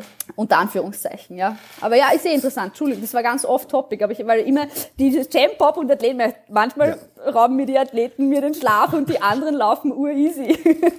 Ja, also, also was, was ich da so ähm, dazugeben würde, ist halt natürlich, dass jeder so immer jetzt das eigene Problem hat. Und jetzt ist die Frage, was man da schwerer zu bearbeiten sieht, weil beispielsweise bei den Athleten habe ich es halt viel, viel öfters, dass die eben diesen Hyperfood-Fokus haben, Mhm. dass die dieses äh, Plus-Minus-Null-Mentalität haben, dass die halt wirklich äh, Ja. dann auch einfach ins Problem reinlaufen, dass die immer dasselbe essen, wo ich sage, das ist halt auch nicht Ziel von dem Ganzen. Vor allem, wenn wir sagen, hey, der nächste Wettkampf ist in zwei Jahren, macht es halt wirklich überhaupt keinen Unterschied, ob du jetzt fünf Gramm Fett oder mehr ja. isst. Hauptsache, das Gewicht steigt dementsprechend oder sinkt dementsprechend, wie die Phase halt ist und und und. Und die einzige Unterscheidung bei mir, Athlet oder nicht Athlet, ist eigentlich eben, ist sie halt einfach Wettkämpfer in irgendeiner Sportart und sprich sind wir da natürlich irgendwie zeitgebunden. Ja, ja, genau. Weil da, da muss man natürlich dann einfach ein anderes Maß an Genauigkeit, sag ich mal, erwarten und reinstecken, weil wenn ich mich auf einen Bodybuilding-Wettkampf hinbereite, kann ich nicht sagen, ja gut, jetzt habe ich diese Woche die Rate of Loss nicht gepackt, weil äh, die Oma hatte Geburtstag und da habe ich halt ein bisschen mehr gegessen. ja, ja, ähm, eh, eh klar. Eh. Aber, ja, man ja, denkt, das ist so, ne? Aber ja, das stimmt, ja. das hast du eh gut zusammengefasst. Das ist oft diese, es ist alle, also entweder Wettkampf oder gar nichts. Also es gibt in anderen Sportarten, sehe ich das auch. Und die, die also da, da finde ich ein Phänomen, die schaffen es gar nicht, mit einer minimalen Abweichung umzugehen. Mit irgendwas, was nicht Plan ist, wenn sobald es nicht mehr Plan ist, ist es Arsch. Mhm. Dann schmeißt man die Nerven weg oder so, keine Ahnung was. Ja. Aber ja, okay, ja. Aber wie gehst du denn jetzt zum Beispiel damit um, Martina? Wenn du jetzt so jemanden hast, ja? Wie, wie trainierst du denen das an, dass sie lernen, mit sowas umzugehen oder dass sie sich trauen, auch mal aus, in dem Fall dann ihrer Komfortzone rauszukommen und vielleicht mal eine Pizza zu essen, blöd gesagt, ja? Äh, also erster Schritt durch meine eigene Gelassenheit. Das hilft den meisten schon mal sehr. Also es, es hilft ihnen sehr, dass ich sage, alles läuft super. Weil es läuft ja meistens wirklich super, muss man auch sagen. Ähm, das zweite ist, ähm, durch einen sehr genauen Reality-Check. Also da kriegen Leute von mir schon aufs Gramm ausgerechnet, äh, wenn es nicht funktioniert, zum Beispiel. Also ein sehr, sehr genauer, äh, auch mathematisch basierter Reality-Check einfach. Das ist sehr aufwendig, aber hat oft einen äh, Sinn.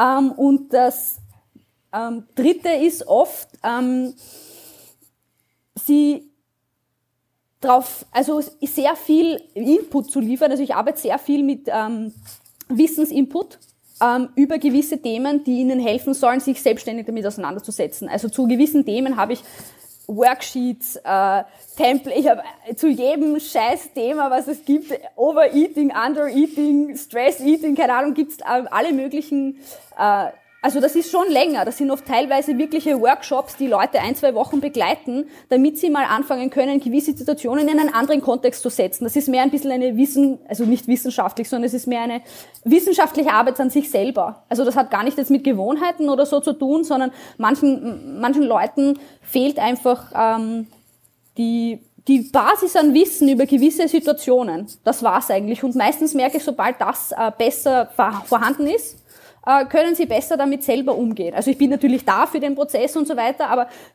ich sehe meinen, irgendwie meine Position immer dann, okay, Aufklärung, was bedeutet das? Im, und jetzt nicht zu sagen, okay, das ist falsch oder was ist mental mit dir los, sondern manche Leute wissen einfach nicht über gewisse Themen Bescheid über ihren Körper.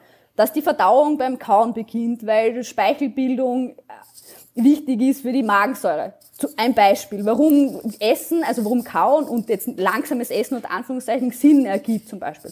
Wenn, wenn Leute das wissen, können sie es durch ihr Wissen einfach besser anwenden und dann eben auch mit so Worst Cases, die kriegen halt jede Woche irgendeine neue Lesson, wenn es sein muss. Mhm. Und die kriegen halt wirklich Aufgaben, dass sie sich damit auseinandersetzen. Mhm. Finde ich sehr, sehr cool. Muss man am Donnerstag in der Schicht zeigen. Welches Thema möchtest du behalten? äh, ja, ja, jetzt, jetzt, jetzt, jetzt gerade bin ich in keiner Position, wo ich mir irrsinnig viele Gedanken über mehr Ernährung Na, eh, machen will, fantastisch. Ich glaube, da solltest du bleiben. Lassen wir das. Perfekt. Sehr, sehr cool. Na gut, ähm, ich würde jetzt ganz gern von diesem Talk jetzt ins Thema Dieting reingehen, weil es ein paar Punkte gibt, die wir jetzt natürlich nochmal aufgreifen werden. Ähm, Gerade jetzt diese Geschichte mit Tracking versus, un versus Untracking versus Nicht-Tracking. Ähm, und zwar, Melly, wie würdest du das jetzt handhaben, wenn jetzt da Athletin bei dir sagt, sie will jetzt eine Diät machen und die hat jetzt vielleicht über einen bestimmten Zeitraum nicht getrackt, würdest du sagen, dass sie jetzt tracken sollte oder würdest du sagen, okay, ziehen wir das Ganze mal durch, ähm, Nicht-Tracking und dann vielleicht noch so ein bisschen generalisiert, also es ist jetzt sowieso alles generalisiert gesprochen, ich glaube, darüber sind wir uns alle bewusst und wir können oft genug sagen, dass das super individuell ist. Aber was mich noch ähm, so, so interessieren wird, wo siehst du vielleicht Schwierigkeiten in einer Diät beim Tracking und wo siehst du vielleicht Schwierigkeiten ähm, beim Nicht-Tracking? Stichwort jetzt zum Beispiel beim Tracking irgendwie Makro-Tetris und alles, was wir vorher schon einmal kurz angesprochen haben. Vielleicht kannst du da ganz kurz deine, deine zwei Cent dazugeben. Zwei Cent, perfekt. ähm, also wenn jetzt wirklich eine Athletin oder, also Athletin oder auch jetzt Nicht-Athletin, sage ich mal, also auch Jane Pop zu mir kommen würde und äh, sagen würde, sie hat jetzt lange nicht getrackt und würde jetzt gerne Diät machen, dann, also ich habe das noch nie gemacht, dass ich gesagt habe, ja okay, passt, dann tracken wir einfach weiter nicht und machen jetzt Diät. Also das ist, also es ist, ich habe eigentlich immer dann mit dem Tracken wieder den Einstieg gemacht, weil das ist halt gleich mal das Erste, was halt vielleicht ein bisschen problemlos ist, wenn du sagst, du trackst jetzt nicht, aber was ein bisschen ein Problem äh, wäre, du überlässt es halt dann ein bisschen dem Zufall, ob die Person dann wirklich im Defizit landet oder nicht. Also wenn ich die Person jetzt wirklich voll gut kenne und das ist eine Athletin, mit der arbeite ich seit Jahren zusammen und da weiß ich, dass das, dass das vielleicht äh, aufgrund von dem Verständnis, was sie für ihre Ernährung hat, funktioniert, kann ich es mir schon vorstellen. Ich habe es jetzt persönlich noch nie gemacht, muss ich ehrlich sagen. Also ich habe jetzt mit, mit Cam bis jetzt noch eine Diät gemacht, long term, ohne zu tracken. Aber auch, weil es einfach nur nicht notwendig war oder weil es halt sich die Situation jetzt auch noch nicht ergeben hat. Ähm, aber ich würde dann schon eigentlich eher ins Tracken reingehen, weil wie gesagt, sonst wird's halt ein bisschen, sonst ist es halt ein bisschen zufällig. So, okay, vielleicht isst sie jetzt genug Obst und Gemüse, um gesättigt durch den Tag zu gehen und somit halt irgendwie hoffentlich in einem Defizit zu landen, vielleicht aber halt auch nicht. Also ich habe halt dann keinen Überblick und das Problem ist halt, man spricht halt dann irgendwie nimmer wirklich eine gemeinsame Sprache, weil wenn die Person jetzt zu mir sagt, sie hat eine Portion Kartoffeln gegessen, dann kann das halt ein, eine Handvoll Kartoffeln sein oder dann können das zwei Kilo Kartoffeln gewesen sein, jetzt um das einmal so, äh, so plakativ darzustellen und das ist halt dann für mich schwierig nachzuvollziehen und natürlich auf der anderen Seite die Person macht halt dann nichts anderes als das, was sie vorher gemacht hat. Also im, im Endeffekt ja, hat, nimmt sie halt auch nicht wirklich viel draus mit dann. Also das ist halt das, was ein bisschen schwierig ist. Und vor allem wird halt dann auch so dieses Thema Hunger in der Diät oft ein bisschen fehlgedeutet, weil ich kann mich nur erinnern, wie ich zum Beispiel selber angefangen habe, damit mit 16 oder so das erste Mal abzunehmen, hat es nur geheißen, du darfst auf keinen Fall Hunger in einer Diät haben. Wenn du hungerst, dann geht die Welt unter, so mehr oder weniger. Und ich habe das für mich halt dann vollkommen falsch interpretiert, weil man halt dachte, okay, aber Hunger, das ist jetzt was Schlechtes dass du in einer Diät früher oder später mal Hunger haben wirst, ist das Normalste der Welt. Und du musst halt dann einfach lernen, mit dem umzugehen. Wenn du jetzt, wie gesagt, voll erfahren bist und schon fünf Millionen Diäten in deinem Leben gemacht hast, jetzt nicht, weil du in einem quasi Jojo-Zyklus gefangen bist, sondern weil du wirklich jetzt Bodybuilder bist, der schon sehr viele Diäten zum Beispiel hinter sich hat oder sehr viele Wettkampfvorbereitungen, dann kann ich mir das schon vorstellen, dass so eine intuitive, unter Anführungszeichen, Diät auch sehr, sehr gut funktionieren kann, weil dann weißt du, in welchem Stadion der Diät du dich wie viel fühlen sollst oder fühlen müsstest. Du kannst das Körpergewicht gut deuten, du kannst die Entwicklung von deiner Form gut deuten und so weiter. Aber ich sage jetzt mal, wenn jetzt eine Kundin zu mir kommt würde das wahrscheinlich nicht machen, weil die sind alle nicht in diesem State, dass man sagt, das wäre jetzt so viel Erfahrung, dass man, dass man das sinnvoll machen könnte. Also da ist Tracking eigentlich schon das, das Tool to go für, für alle bisher eigentlich. Mhm. Und um jetzt nochmal auf das Thema Tracking mit dem, dem Makro Tetris ah ja, äh, zu sprechen zu kommen. Also vielleicht, ja. dass du da nochmal ganz kurz einhaken kannst. Mhm. Ähm, weil, man, weil, weil du ja kürzlich ja einen Instagram-Post drüber gesprochen, äh, drüber geschrieben hast, deswegen will ich da nochmal einhaken, wie du mit sowas umgehst im Coaching-Prozess. Mhm. Also es ist eh, also Stichwort Marco Tetris ist ja schon ein paar Mal gefallen in, im Podcast, einfach jetzt nur um das nochmal zu erklären, da geht es halt einfach um das, dass äh, quasi das If It Fits Your Macros bis aufs letzte Gramm ausgenützt wird, 15 Mal am Tag die Tracking-App machen, um wieder irgendwas umzutracken, nur weil ich halt, keine Ahnung, jetzt unbedingt noch ein Dessert essen will oder nur ein zweites und wurscht, wenn ich dann am Abend nur mehr einen Proteinshake trinken kann, dann ist mir das wert für das, dass ich jetzt dieses Dessert ist. Oder umgekehrt, dass ich sage, ich hebe mir alles extra für den Abend auf, um dann meine 2000 Kalorien Mahlzeit essen zu können. Also das wäre halt so dieses Tetris-Spielen mit den Macros, die man quasi tag, äh, tagtäglich so ein bisschen zur Verfügung hat. Und es ist halt, also ich sehe das schon sehr problematisch, weil es den Food Focus halt ins Unermessliche hochtreibt, weil du wirklich den ganzen Tag nur noch damit beschäftigt bist, was du jetzt essen kannst oder nicht essen kannst und was sich noch ausgeht und was du später noch essen wirst. Und dann ist diese tägliche Mahlzeit, die du am, am Abend dann zu dir führst, so das, das Highlight deines Tages und das jeden Tag wieder. Und das ist halt, ja, erstens einmal schreibst du dem Essen damit viel mehr emotionale Bedeutung zu, als es eigentlich haben müsste, weil meine, so wie die Martina vorher schon gesagt hat, wir essen eh, wir essen unser ganzes Leben. Ob du jetzt diese Mahlzeit heute isst oder morgen oder in drei Tagen, ist ja eigentlich vollkommen wurscht, weil, ja, also es ist, es macht irgendwie keinen Sinn zu sagen, du wirst jetzt jeden Tag vom, von, die, durch diese Überbewertung von diesem Genuss irgendwie, die, die, die, also dein, dieses Geschmackserlebnis oder dieses Ernährungserlebnis so ausnützen irgendwie. Ich hoffe, dass das jetzt Sinn macht. Also es ist Natürlich soll dein Essen schmecken. Ich sage jetzt nicht, dass du irgendwie was essen sollst, was, auf was du keinen Bock hast oder so. Es ist, ist auch nicht unbedingt der Sinn der Sache. Hat auch seine, seine Daseinsberechtigung. Also wenn du jetzt ein Bodybuilding Prep machst, natürlich ist es schon sinnvoll zu sagen, du greifst jetzt vielleicht auf weniger schmackhafte Lebensmittel zurück. Aber jetzt im Normalfall, sicher sollst du was essen, was da schmeckt, aber es muss nicht jede Mahlzeit das 200-prozentige Geschmackserlebnis sein, so dass du den ganzen Tag nichts an, an nichts anderes mehr denkst als das Essen. Also das ist halt, finde ich, so ein, also ein Ding, was, was sehr, sehr präsent ist tatsächlich. Also was wirklich, wo ich sehr, sehr viele Kundinnen habe, die mit denen zu mir kommen oder auch, wo man es auf Social Media merkt, dass sehr, sehr viele Leute das irgendwie betreiben und es ist auch sehr normalisiert irgendwie. Also ich habe irgendwie so das Gefühl, dadurch, dass es irgendwie sehr viele YouTuber gibt zum Beispiel, die halt wirklich das bis ins Unermessliche treiben und dann abends ihre 3000 Kalorien Mahlzeit so quasi essen, ist es irgendwie normal geworden, obwohl es das, finde ich, nicht unbedingt sein sollte. Also das finde ich ein bisschen schwierig teilweise. Mhm. Ja. Danke vielmals. Ja, war, war super.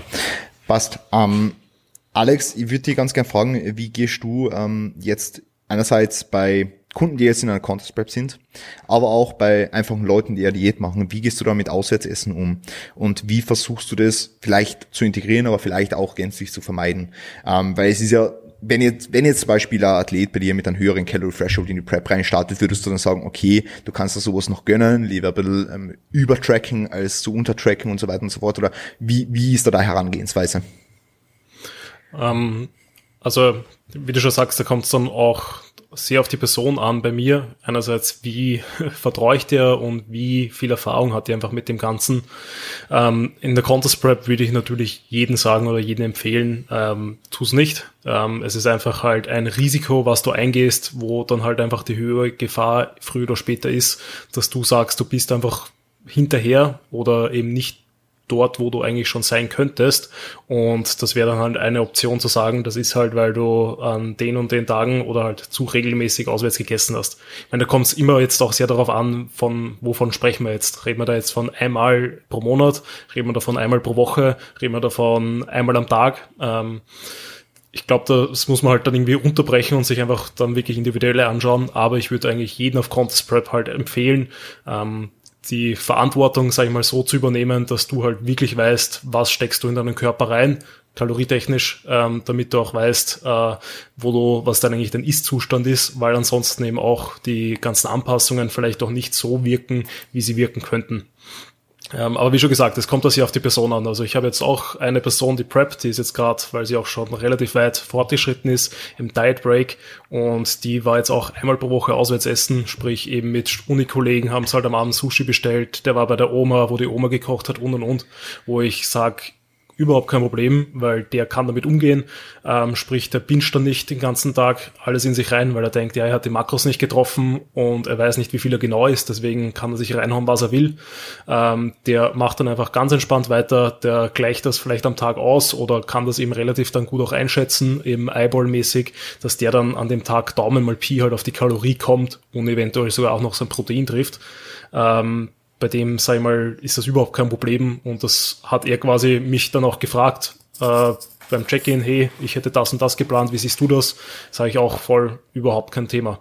Bei anderen Leuten kommt es da immer darauf an, wie gehst du damit um, sprich, kommst du psychisch damit zurecht, dass du nicht 100% deine Makros isst in der Diät, sondern dass du eben ein bisschen drüber vielleicht sogar bist, äh, ohne dann irgendwie exzessiv probierst, das auszugleichen mit eben entweder, dass du dann auf einmal dich eine Stunde aufs Rad setzt, weil du denkst, scheiße, ich bin vielleicht um 100 Kalorien drüber, äh, tu mir sicherheitshalber 1000 Kalorien runterstrampeln, damit ich auch wirklich im Defizit bin und und und. Sprich, das ist halt immer so, auch einfach von, von Person zu Person abhängig, ähm, wie ich da damit umgehe. Und da ist halt einfach wichtig, dass ich das kommuniziere. Bei im Gem-Pop oder wenn wir es Recreational Athlete nennen wollen, ähm, ist es eigentlich blöd gesagt, bisschen egal, weil da steht für mich ja im Vordergrund, ähm, dass man auch lernt, in der Diät beispielsweise auswärts zu essen, dass man ähm, lernt, damit umzugehen, dass man sich diesen Situationen auch aussetzt und dann nicht eben bewusst dann immer mit der Tupperbox äh, zu irgendeiner Feier hingehen und sagt, na, ich bin auf Diät, sondern man muss das halt eben einfach auch irgendwie in den Alltag integrieren lernen, beziehungsweise ins Leben integrieren lernen, dass man, wenn man sein Gewicht senken will, dass man dann auswärts essen gehen kann, dass wenn man das Gewicht zunehmen will, dass man auswärts essen gehen kann, dass wenn man das Gewicht halten will, man auch auswärts essen gehen kann. Und das sind das eigentlich alles sehr, sehr gute Learnings. Vor allem, weil es eben gerade bei den Leuten, wo es halt eben auf keinen ähm, auf, auf keinen Tag X ankommt, es auch wurscht ist, ob der jetzt dann, blöd gesagt, eine Woche länger diätet oder nicht, oder eben dann das Gewicht während der Diät eine Woche stagniert oder nicht. Ähm, da ist für mich viel, viel wichtiger, dass die Person das wirklich umgehen lernt, äh, sich der Situation eventuell auch aussetzt. Also das kommuniziere ich dann auch so mit den Leuten. Das machen auch viele ähm, Athleten bei mir in der Offseason oder im Aufbau, dass es dass dann eben bewusst einfach so gemacht wird oder gehandhabt wird, dass die dann an den Tagen nicht tracken dürfen, dass die bewusst eben ungetrackte Mahlzeiten einbauen müssen, einfach quasi ähm, damit die die Angst verlieren und sehen, hey, es passiert ja nichts. Mhm. Mhm. Hast du schon mal den Fall gehabt, durch Auswärtsessen eventuell, dass das Gewicht doch nicht so nach unten gegangen ist, wie du es dir vorgestellt hast, beziehungsweise dass es der Trainee ähm, selbst vielleicht gar nicht gewusst hat, oder? Oder er hat dich angelogen, irgendwas in die Richtung. Ähm, war das schon mal schon mal der Fall in die Richtung? Ähm, ähm, ja, hatte ich sogar die ähm, die Erfahrung habe ich schon machen dürfen, wo es eben eine Zeit lang extrem gut gelaufen ist mit einer Person, ähm, quasi wirklich äh, mit sehr, sehr hohen Kalorien, weil die Person einfach insgesamt sehr aktiv war, äh, einfach quasi die Diät wie am Schnürchen gelaufen ist, wir weit vor der Zeit waren, wo wir eigentlich sein wollten, die Kalorien noch deutlich höher waren und eben alles andere sehr, sehr aktiv war und es dann quasi ähm, eine Woche so, sag ich mal, einen Spontanurlaub gegeben hat, von dem ich dann auch nichts gewusst habe, wo es dann eben anscheinend auch die eine oder andere ungetrackte Mahlzeit gegeben hat, ähm, wo dann auf einmal nichts mehr funktioniert hat. Also das war dann wirklich so, gut, wir cutten die Kalorie um 300 Kalorie, es passiert nichts. Wir cutten es noch einmal um 100 Kalorie, es passiert nichts. Wir cutten es noch einmal um 200 Kalorie, es passiert nichts. Wir erhöhen das Cardio, wir schauen, dass wir alles standardisieren und einfach keine, keine Intervention hat quasi Früchte getragen. Und da muss man natürlich schauen, was macht man dann. Also dann entweder eben bei der Contest Prep muss man halt sagen, hey, äh, was ist los? Ähm, irgendwie geht's halt nicht mehr. Wir fahren jetzt entweder mit dem Schlaghammer rein und prügeln dich halt so lange nieder und schauen halt, dass wir ein theoretisches Defizit von 4000 Kalorien am Tag fahren, blöd gesagt, ähm, um zu schauen, dass das Gewicht endlich runtergeht. Oder wir lassen es halt sein und ähm, du gehst einmal in dich und schaust einmal, warum diese Probleme einfach da sind.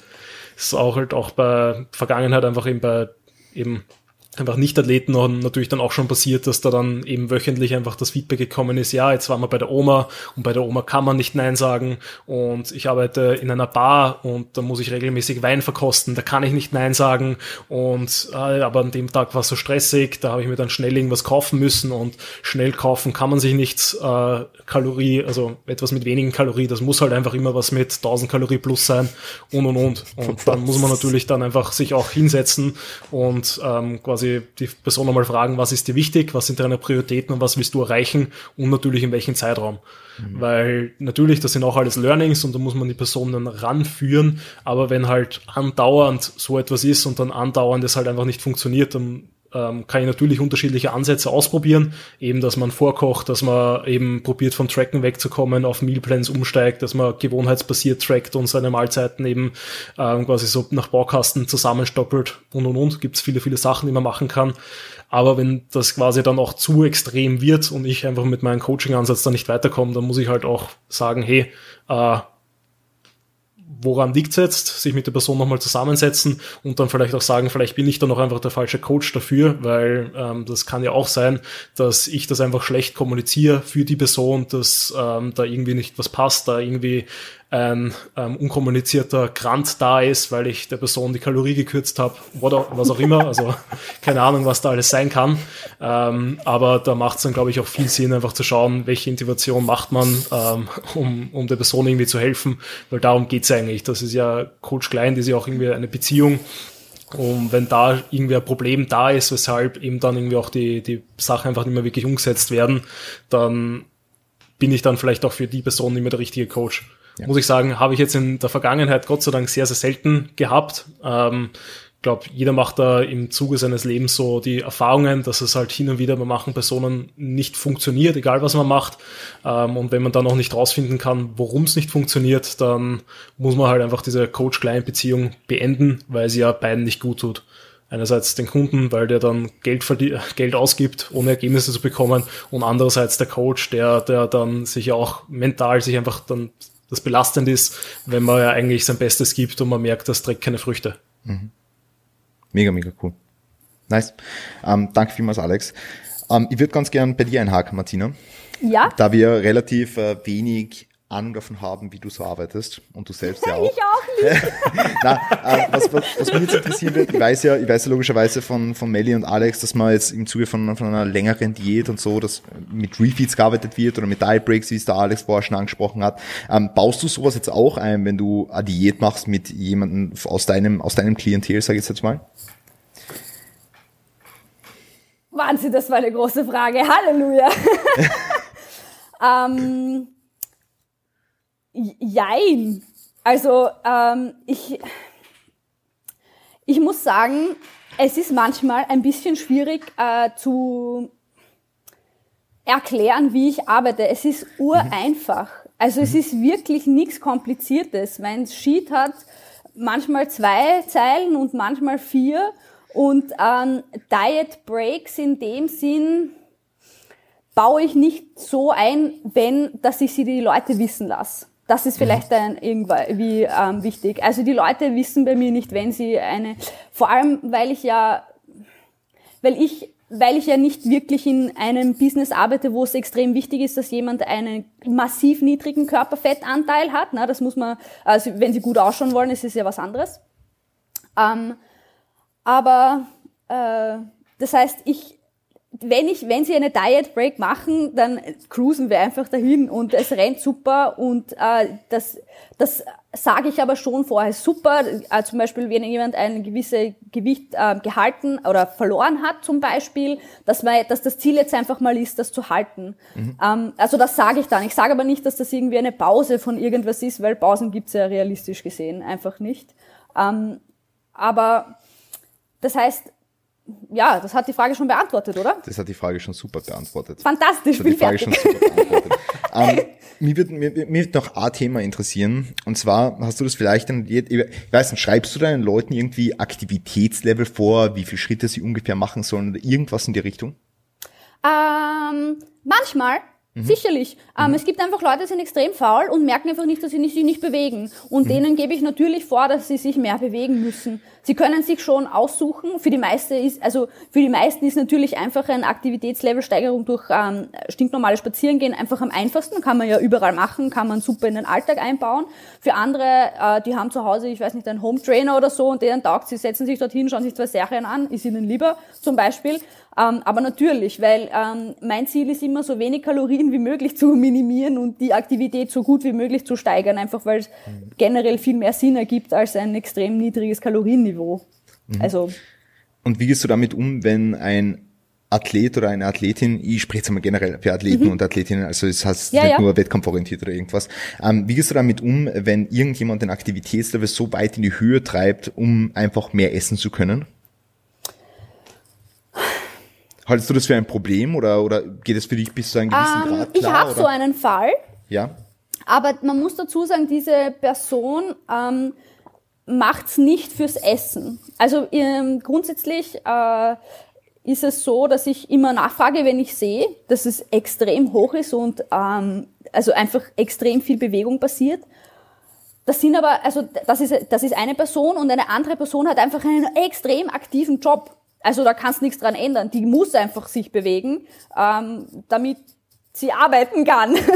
und ähm, ich frage, also da erstens einmal sind die Kalorien eh drauf angepasst, also das passt sowieso zusammen. Und ähm, auch bei der anderen Person, die das eher in ihrer Freizeit, äh, das ist eine Frau, macht, einfach weil äh, da äh, Spazieren auch eine gewisse Art von mentaler äh, Verarbeitungsmechanismus ist. Also das war jetzt auch vor dem, also einfach äh, Nachdenken passiert, wenn man geht, bei manchen Personen anscheinend.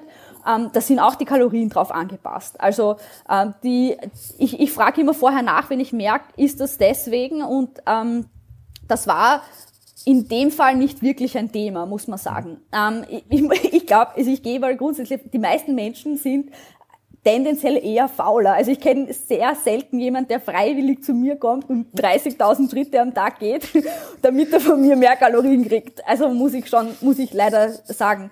Ähm, ja, also das, das, dieses Problem unter Anführungszeichen hatte ich noch nie wirklich, dass jemand irgendwas tut, damit er mehr essen kann. Wahrscheinlich auch deswegen, die meisten Leute, die zu mir kommen, müssen sowieso von Anfang an mehr essen. Die sind eh ein bisschen überfordert manchmal. Mhm. Mhm. Wenn also wenn jetzt so ein Fall eintritt, wie du es gerade besprochen hast, das heißt, die, die Leute sind überfordert, weil sie irgendwie mehr essen müssen. Mhm. Ähm, du hast vorher schon einmal in meinem Beispiel jetzt gesagt, in meinem Extremfall, dass ihr jetzt beispielsweise gar keinen Appetit habt, du würdest mir ein bisschen weniger essen lassen, wenn es jetzt um einen rein gesundheitlichen Aspekt unter Anführungszeichen mhm. mal geht, ja. Ähm, aber wie stehst du jetzt dazu, wenn, wenn, wenn jetzt jemand zu dir kommt und so wie du jetzt gesagt hast, der muss jetzt irgendwie mehr essen, um einfach vielleicht ein performanceorientiertes Ziel zu erreichen, etc. Ähm, wie stehst du dazu, wenn der jetzt überhaupt keinen Hunger hat, überhaupt keinen Appetit und du bist ja generell auch jemand, der, der eher weniger Appetit hat, einfach weil sehr viel zu tun ist und weil du jetzt ähm, mhm. natürlich jetzt auch äh, vielleicht ähm, ja, äh, das Lustige ist, die meisten Leute sehen mich nicht so viel essen. Ich esse mhm. natürlich. Mhm. Ja. Ähm, ich esse nur nicht so gerne in, also in der Arbeit, weil wir sehen uns ja auch, mhm. ähm, weil ja. ich einfach danach gerne meine Ruhe habe. Ja. Also ich bin ein klassischer Mensch, ich will meine Ruhe haben dabei, ich will nicht mit jemandem dabei reden müssen und mhm. ich will danach meine Ruhe haben und ich trinke auch meinen Kaffee gern in Ruhe und das ja. mache ich dann gern geheim. Ja. Aber ja. Ähm, du meinst jetzt, wenn jemand kommt, der generell nicht so ein hohes Appetit ähm, ich mache einfach Aufklärungsarbeit, ähm, äh, dass Kalor also man muss ja nicht was ähm, höhere Kalorien einfach einbauen in die, in die Mahlzeiten. Also mhm. viele Leute haben ja ein bisschen, mh, mm, also was mir oft passiert, ist einfach, dass Menschen das Gefühl haben, dass gewisse Lebensmittel verboten sind. Ähm, die sind natürlich überhaupt nicht verboten oder dass gewisse Lebensmittel schlecht sind. Ähm, Klassiker, Brot, Nudeln zum Beispiel, ne, das sind so Klassiker, die also das ist jetzt ein Stereotyp natürlich, aber das sind so Dinge, ah, das kann man essen. Ja, zum Beispiel, also dass man auch ein bisschen Aufklärungsarbeit betreibt, ähm, wie man äh, kleinere Mahlzeiten gestaltet, äh, vom Volumen her, aber größer im Sinne von Kalorien. Also da würde ich einfach meine Nahrungsmittelexpertise zur Verfügung stellen und, einfach mal nachfragen im Gespräch oder ähm, welche Nahrungsmittel zugeführt werden oder vielleicht Vorschläge geben, wie mehr Kalorien in eine gewisse Mahlzeit eingebaut werden können. Also das ist relativ unspektakulär. finde ich, finde trotzdem wichtig, dass man das sagt, also gerade das mit der verbotenen Lebensmittel und so weiter, weil es gibt ja noch immer ähm, Leute da draußen, die sagen, okay, wenn es unter Anführungszeichen jetzt clean nicht geht, dann ähm, lieber lieber lassen. Also es gibt gibt Coaches da draußen, die sagen, ähm, sie würden niemals irgendwie Kalorien trinken oder sowas, weil es einfach, weil es einfach dann vom Körper Zeichen ist, dass es gerade nicht, gerade nicht will, unter Anführungszeichen. Aha, interessant. Ja. ja. Das, deswegen, es gibt viele Ideen ja, ja. da draußen, die mit Ernährung zusammenhängen, die einen sehr schrägen, interessanten Ursprung haben. Ja. Muss man auch sagen. Aber deswegen um, ähm. ist mir wichtig, dass ich das Ganze nur einmal höre von drei Leuten mit Expertise da ist und dass das Leute jetzt nochmal hören von drei Leuten mit Expertise. Ähm, dementsprechend ist es einfach, einfach äh, wichtig jetzt. Ja. Ich glaube ehrlich gesagt, dass solche äh, lustigen Mythen, egal in welchem Bereich, immer aus einem Guten heraus entstehen. Ja. Ähm, das muss, also es, das glaube ich ist ganz wichtig, vielleicht manchmal auch zu erwähnen. Ich glaube, die entstehen aus, man, gerade so, wenn jetzt vier Leute zusammensitzen, die sich äh, beruflich und auch privat oder in im Athletendasein mit Nahrung auseinandersetzen, ähm, das ist eine sehr, sehr kleine Blase. Und es gibt einfach großteils Menschen, Athleten, was auch immer, die äh, überhaupt keine Ahnung haben, äh, dass Nahrungsmittel tatsächlich degenerativ auf den Körper wirken können, wenn sie einfach in zu großen Mengen über einen langen Zeitraum konsumiert werden. Und ich glaube, das ist ein weltlich gesehen natürlich viel, viel größeres Problem, als dass Leute nicht hungrig sind und was essen müssen. Und ähm, ich glaube, daher kommen auch ein bisschen diese ganz wirren Dinge teilweise, ne? Fasten, äh, grundsätzlich auch Intermittent Fasting. Das ist ja grundsätzlich die Idee dahinter, macht ja Sinn. Äh, es macht nur nicht Sinn, sich rigoros an einen bestimmten Zeitraum zu halten. Und äh, es ist so wie mit allen Ernährungsformen, die es halt alle möglichen gibt. Ne? Leute, die nur vegane Sachen essen, das macht ja Sinn, weil viele, viele hochwertigere Nahrungsmittel meistens konsumiert werden und das einen Sinn ergibt für die Gesundheit und, und so weiter und so fort. Ne? Das, also das, das, die meisten Dinge, auch diese Sachen wie, sie würden nie Force also nie mehr essen, als sie Hungergefühl haben. Das kommt ja auch aus einer, glaube ich, also soweit ich informiert bin, aus einer positiven äh, Idee, dass man grundsätzlich gute Nahrungsmittel zu sich nehmen sollte. Und dass alles, was darüber hinaus ist, dem Körper vielleicht zu viel zugeführt wird, was ja auch stimmt, weil die meisten Leute essen ja tendenziell, wenn man jetzt so die Weltbevölkerung anschaut, einfach zu viel Schaß. also, und deswegen glaube ich, ist das halt dann oft so ein bisschen ein, jeder sucht sich da so ein wirres Zeug zusammen und äh, das ist eigentlich zu 80 Prozent meine Arbeit am Anfang, Leute aus diesem Wirrwarr rauszuholen und Aufklärungsarbeit zu betreiben. Mhm. Was woher kommt. Gestern habe ich wieder eine Frage bekommen, soll ich jetzt Intermittent Fasting machen? Und ich habe mir gedacht, also wenn du erst später am Vormittag Hunger bekommst, ist kein Problem, wenn du später isst. Aber ich würde jetzt nicht rigoros jeden Tag versuchen, erst dann und dann und dann dann zu essen. Vor allem als Frau nicht, weil Hunger ist was anderes, hängt mit dem Hormonhaushalt zusammen und so weiter. Und 16 Stunden können sehr lange sein. Manche Leute vertragen es gut, bla bla. Aber ich glaube, da ist einfach wichtig, auf die Frage dahinter einzugehen. Ist super, mhm. wenn jemand merkt, dass er später Hunger hat, als normal Frühstückszeit ist bei den meisten Leuten. Aber es ist schlecht, wenn man überlegt am nächsten Tag, okay, mache ich jetzt jeden Tag so. Wie immer. Mhm. ähm, irgendwie. Super. Ja. Finde ich, finde ich mega interessant. Cool. Achtung, um, da bei dir ist jemand durch. Ja, bitte. Hallo. Hi. Um, Good one. Ähm, ich würde jetzt noch ganz gerne auf das Thema noch Aufbau eingehen. Ähm, eh nur ganz kurz anschneiden und dann ein paar Punkte davon noch besprechen. Ähm, also, ihr habt hier noch alle Zeit, oder? Noch bis sie. So. Ja, kann So, Viertelstunde, ja. 20 Minuten. Ähm, Melli, ähm, ich weiß, du hast jetzt ähm, im letzten Aufbau für dich jetzt persönlich weit gepusht. Ja. Ähm, das hast du auch, das hast du auch auf Instagram geteilt und so weiter. Und ähm, Du hast natürlich jetzt auch Fälle, wo du das, wo du das anwenden würdest, aber es gibt auch Fälle, wo du das nicht anwenden würdest. Also wirklich weit über den Appetit mehr oder weniger, ähm, aber nicht nur, sag mal, sag mal so den körpereigenen äh, Setpoint, Settling Range mehr oder weniger äh, ein bisschen rauszupushen, ja. Ähm, welche Fälle gibt's, wo du das anwenden würdest und wo sagst du, na, ähm, du bleibst lieber so in einer, ich will jetzt nicht sagen Komfortabilitätszone, aber du bleibst in einer Zone, wo sich ähm, der, der Klient oder die Klientin ähm, noch ein bisschen wohler fühlt. Also ich würde das einfach sehr, sehr stark von der Zielsetzung abhängig machen.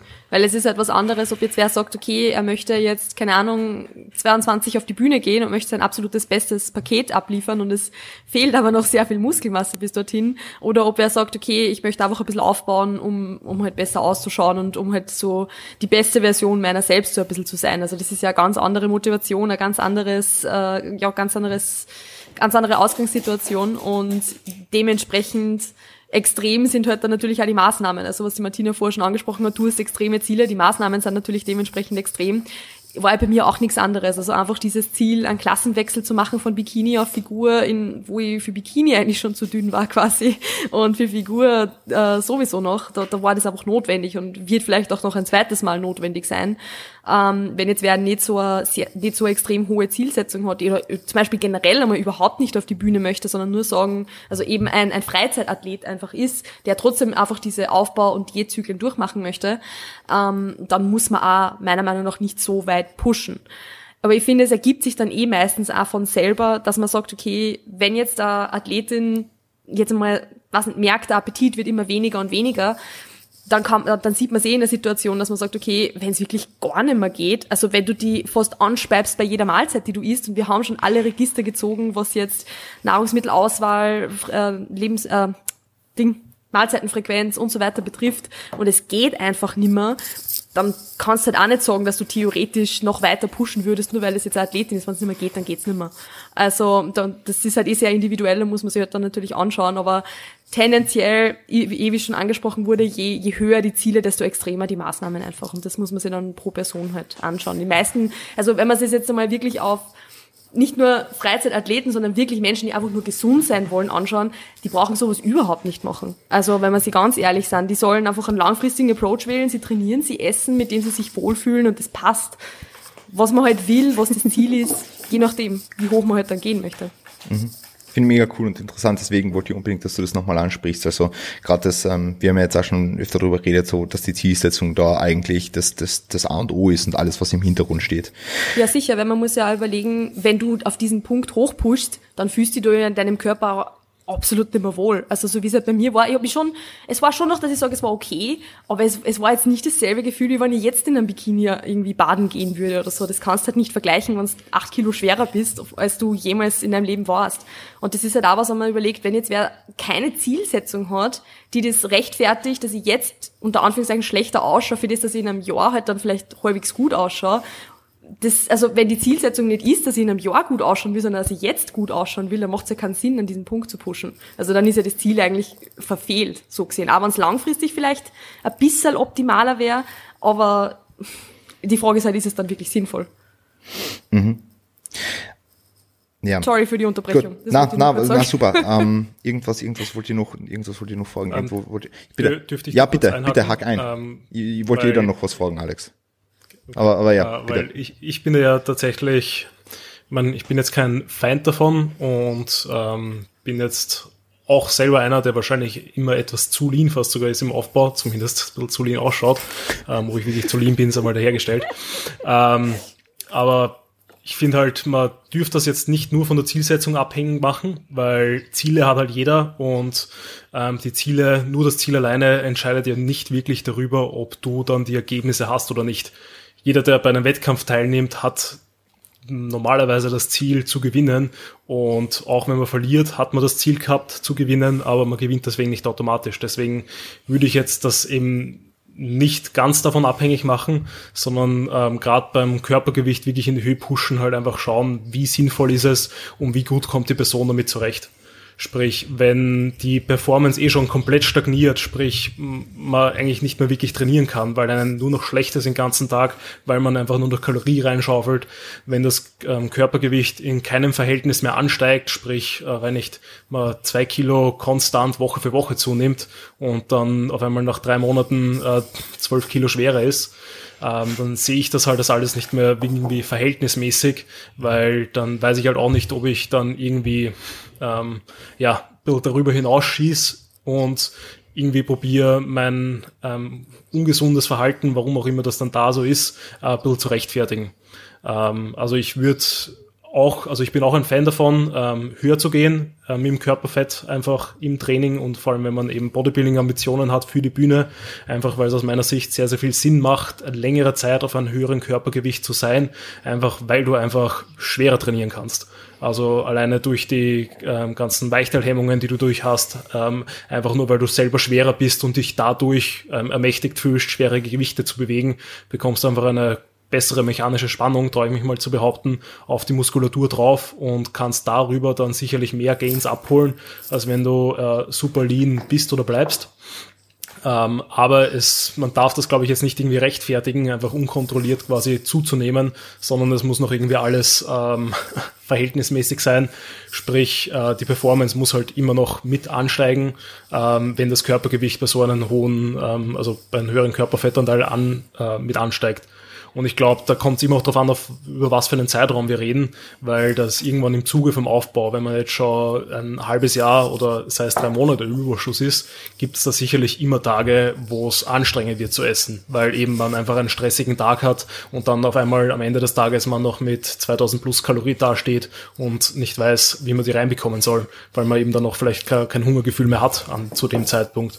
Und wenn das ist, das ist natürlich was komplett anderes, als wenn ich mich Tag für Tag wirklich nur noch reinquäl äh, und nur noch wirklich schaue, irgendwie die Kalorie reinzuschaufeln und eventuell auch schon auf alle äh, Tricks, die es so gibt, zurückgreift, sprich flüssige Kalorie, sprich äh, sehr nährstoffdicht, äh, nährstoffkaloriedichte Lebensmittel und und und, ähm, dann muss man da einfach auch abwiegen, wann passt's noch und wann ist es einfach too much. Ja, sehr, sehr cool. Also ich glaube, ähm, was auch einfach einfach zutage tritt, wenn man längere Zeit im Aufbau ist, ist einfach diese Lethargie, die auch ist, ähm, wenn du wenn du einfach sehr viel isst, ja, und einfach so Ja, schwer bist wie noch nie, ja. Es ist Plus, was man halt auch nicht vergessen darf, gerade als Bodybuilder, ähm, das alles muss irgendwann einmal wieder runter. ja, Also es ist jetzt nicht so, wenn ich 50 Kilo über Stageweight bin, dass ich dann auf einmal äh, 20 Kilogramm mehr Muskelmasse haben werde, sondern dann muss ich halt, vielleicht habe ich dann ein Kilogramm oder zwei Kilogramm mehr Muskelmasse aufgebaut als äh, sag ich mal, nicht unterstützter Athlet. Ähm, aber da müssen dann halt trotzdem plus 10, 15, 18 Kilo zusätzlich runter, was halt dann im Zuge der Diät dann ziemlich, ziemlich zart werden könnte. Ja, voll. Was ich dir jetzt noch fragen wollte, wie gehst du mit äh, Leuten mit dir um, die wie, wie, wie du zu lean sind?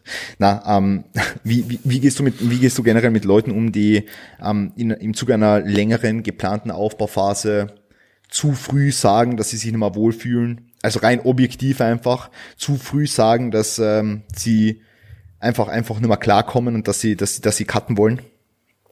Ja, ähm, also kommt natürlich komplett aufs Ziel an, sprich als Wettkampfathlet ähm, werde ich dann sicherlich einmal alle Register ziehen, die man so ziehen kann, sprich eben ähm, die Kalorie über flüssige Kalorien in die Höhe schrauben, eben auch Gemüse reduzieren, beziehungsweise halt einfach schauen, dass man da ähm, irgendwelche kaloriedichteren Sachen reinbekommt, sprich statt normalen Obst nicht auf Trockenobst oder sowas setzen oder eben ähm, von Gemüse schauen, dass man halt nicht nur noch Brokkoli und Salat isst, sondern da vielleicht auf Erbsen oder sonst was umsteigt ähm, oder eben es komplett rausnimmt.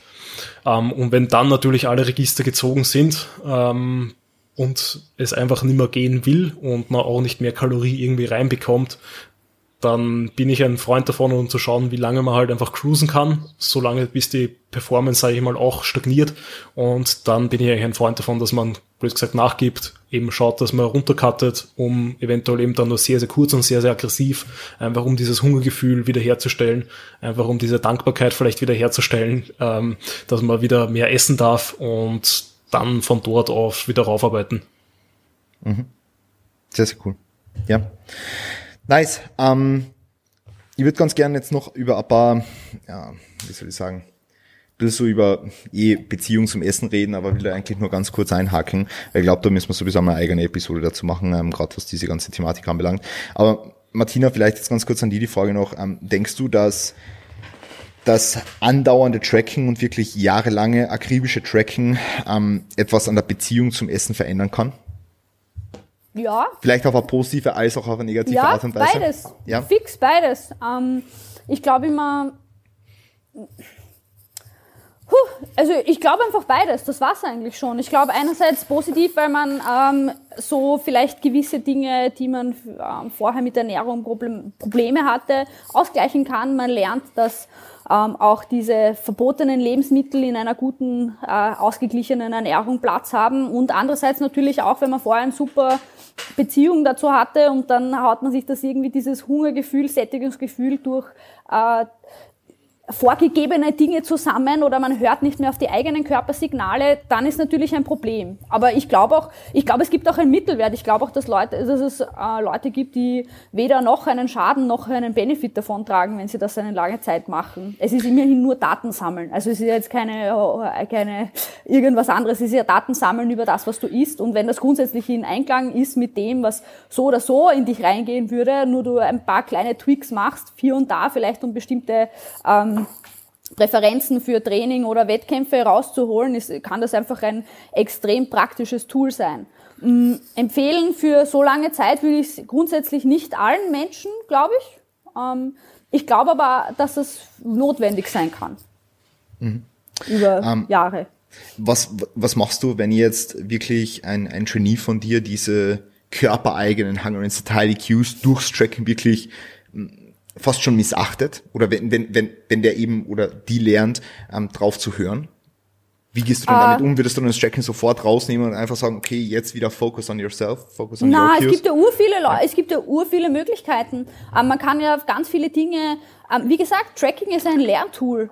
Und wie man es dann nutzt oder nicht nutzt, ist ja natürlich auch ein bisschen im, muss der Coach natürlich auch entscheiden. Tracking alleine hilft ja nicht, dass man sich gut ernährt. ähm, Tracking ist eine Methode, um Dinge zu lernen oder Dinge besser zu überwachen, ein gewisses Gefühl von Sicherheit, vielleicht auch in Bezug auf Ernährung, das ja auch ähm, wie gesagt, wie ich vorher schon gesagt habe, weltweit eine große Unsicherheit auch da ist, was ist gut, was ist nicht gut, wie fühle ich mich gut und so weiter. Mhm. Ähm, ähm, ja, aber in einem speziellen Fall, wie wenn du sagst, äh, ist das äh, ein extremer Fall, würde ich sofort damit aufhören, Ähm, es gibt aber Gott sei Dank Mittelwege. Ähm, und zwar, äh, ich, ich, ich fahre natürlich sofort mit einem meiner wahnsinnigen Worksheets an über Hunger and Satiety, äh, wenn jemand äh, äh, generell Probleme damit hat.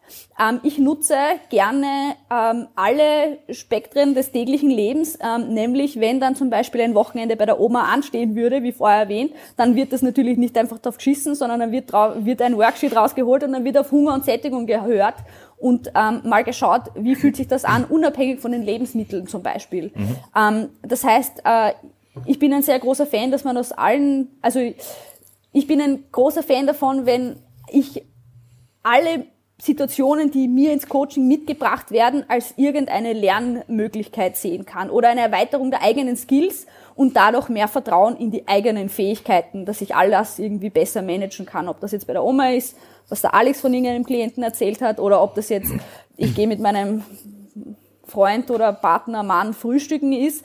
Ähm, ich ich glaube, das ist einfach die Sicherheit, dass man aus diesem Ding was mitnehmen kann. Und ich glaube, das fehlt vielen Menschen, weil sehr, sehr viel Unsicherheit einfach um, um Essen herum äh, da ist, mhm. finde ich. Ja. ja. Mega cool. Vielen lieben Dank. Ähm, ich würde jetzt ganz gern zur, zur, zur allerletzten Frage übergehen. Ähm, Melli, angenommen, es kommen jetzt fünf Kundenanfragen bei dir rein. Ja, ähm, ich hatte jetzt eigentlich relativ wenig mit fünf Kundenanfragen zu tun. Ich will nur ein bisschen eine, Variabilität reinbringen, ähm, obwohl das kein, kein, ähm, kein abwegiges Szenario ist. Ähm, aber na, ähm, um was mir geht, ähm, was wären jetzt für die in einer, in einer, in einer Kundenanfrage oder in einem Erstgespräch so typische Risikofaktoren, auf die du, auf die du hörst, wenn es jetzt um eine mehr oder weniger schlechte Beziehung zum Essen geht?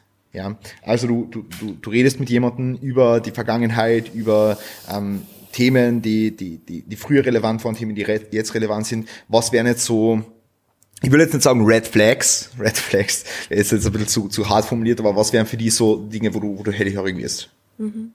Also ich gehe jetzt einfach mal von der Situation von einem Erstgespräch aus, weil da kommt äh, von mir natürlich immer ganz offen die Frage, wie es dahingehend einfach ausschaut. Also wie würdest du deine Beziehung zum Essen gerade einschätzen? Wie geht's dir da damit? Wie, was war in der Vergangenheit und so weiter? Und dann wird eh immer erzählt.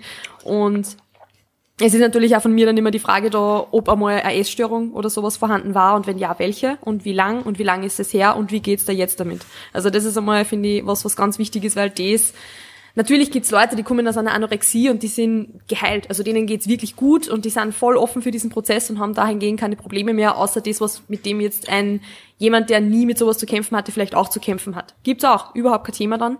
Ähm, aber wenn jetzt das Thema da ist zum Beispiel aus einer Anorexie, Bulimie, was auch immer, ähm, dann ist halt, dann, dann hat man eh meistens schon so ein bisschen die Dinge, auf die man dann besonders achtet. Also zum Beispiel bei einer, bei einer Anorexie ist halt meistens einfach diese Angst vor der Zahl auf der Waage, vor dem Zunehmen, dieses Körperbild, das, was halt dann zum Beispiel sehr präsent ist. Bei einer Bulimie sehr ähnlich.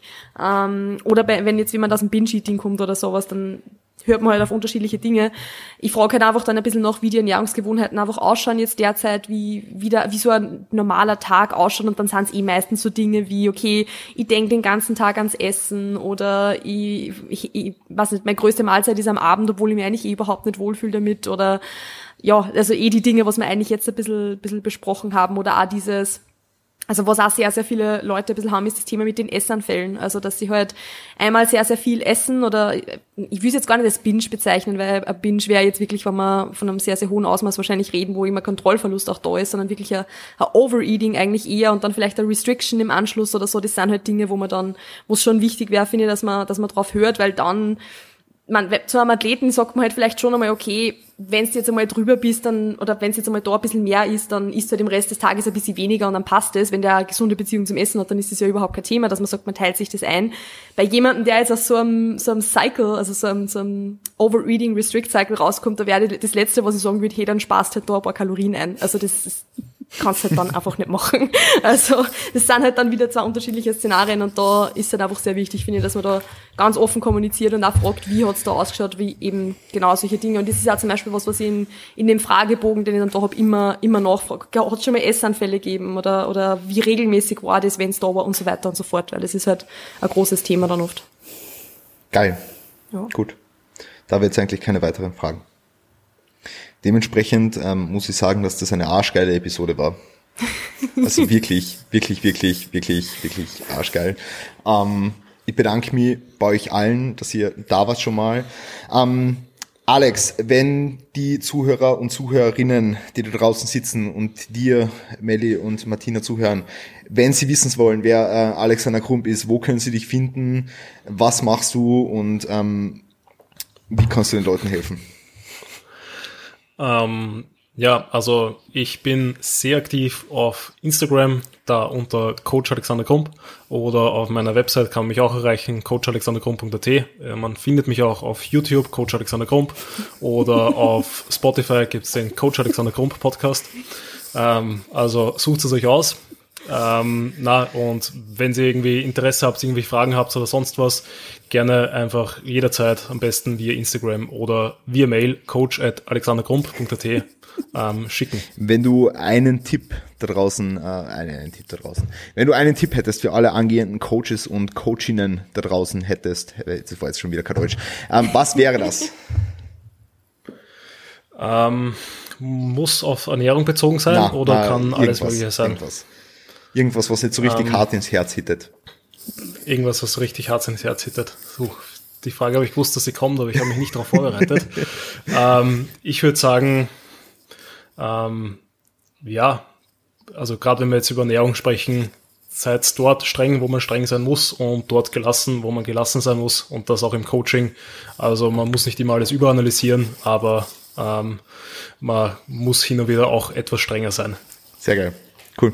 Martina, bitte einmal deine, deine, deine Plugs und dann bitte einmal so ein bisschen Werbung fürs Anabol schmeißen. Uh, ja, stimmt. Also. Wenn wir schon über Ernährung sprechen. Also, es gibt ja meine Athleten, und das muss man jetzt einmal hervorheben, haben die einmalige Möglichkeit, einen Coach zu haben, der auch für sie kocht. Gibt's nur einmal. wenn man ins Anabol kommt, gibt's getracktes Essen, eh logisch. Aber ähm, äh, wenn man sonst Fragen hat, kann man mich einfach auf meiner Webseite, ich habe nicht so viele Namen wie der Alex, aber meins ist einfach www.martinalang.at ähm, und dort kann man mir einfach einen Kontakt schreiben oder auf Instagram auch. Lieber ist mir ehrlich gesagt immer ein E-Mail, muss ich schon sagen. Also Instagram ist martina-lifts, aber E-Mail ist oldschool, damit kann ich was anfangen. Und ähm, ansonsten, ja, das war's schon. Ich habe nicht so viele Plugins. Das war's schon. Das war's schon. Aber, aber kommt sie ins, ins Anabol. Ja, Anabol, genau. www.dasanabol.com gibt's auch. Da gibt's die Speisekarte mit getracktem Essen. Aber es ist vor allem äh, fantastisch, lecker. Ja. Alex, wolltest du noch was sagen? Ähm, ob man auch oldschool einen Brief schreiben kann an das Anabol Handelskey 340 1020 ich muss sagen, 1020 Wien. Darüber würde ich mich sehr freuen. Also würde ich mich total freuen, wenn man mir einen Brief schreibt mit einem Anliegen, beantworte ich sicher. Schrei schreibt Martina jetzt alle am Brief. Keine E-Mails, keine Instagram-Messages, sondern schreibt ja. sie alle am Brief. Ich antworte fix, auch handgeschrieben. 100 Prozent. wow. Okay, jetzt, äh, jetzt kommt die, kommt die Fanpost rein oder so. Ja, voll cool. Melli, äh, wenn die Leute sagen, die Melli ist eine coole Socke, ähm, wo können sie dich finden? Ähm, ja, ganz special auf Instagram. Ja. Also, ähm, ich mache auf Instagram, ich muss da kurz ein bisschen Eigenwerbung machen, auch sehr viel Content in die Richtung. Also, weil es einfach ein, Thema ist, das mir sehr am Herzen liegt, eben mit Relationship with Food und so weiter.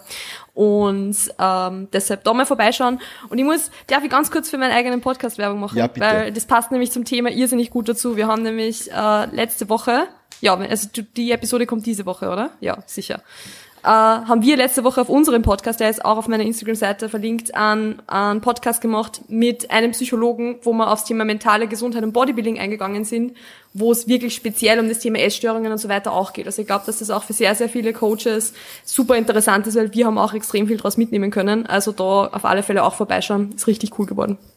Stabil. Genau. Sehr, sehr stabil. Und an alle Leute, die jetzt noch zuhören, wenn euch die Episode gefallen hat, dann würde es mich unheimlich freuen und natürlich alle Anwesenden hier, wenn ihr einen Screenshots macht, äh, Screenshots, äh, ich, ich, bin, ich bin Game Over heute. Wenn ihr einen Screenshot macht und den Screenshot ähm, in den sozialen Medien teilt und ansonsten auch nochmal Geil! Und ansonsten noch äh, eine 5-Sterne-Bewertung in der Apple Podcast App da lässt.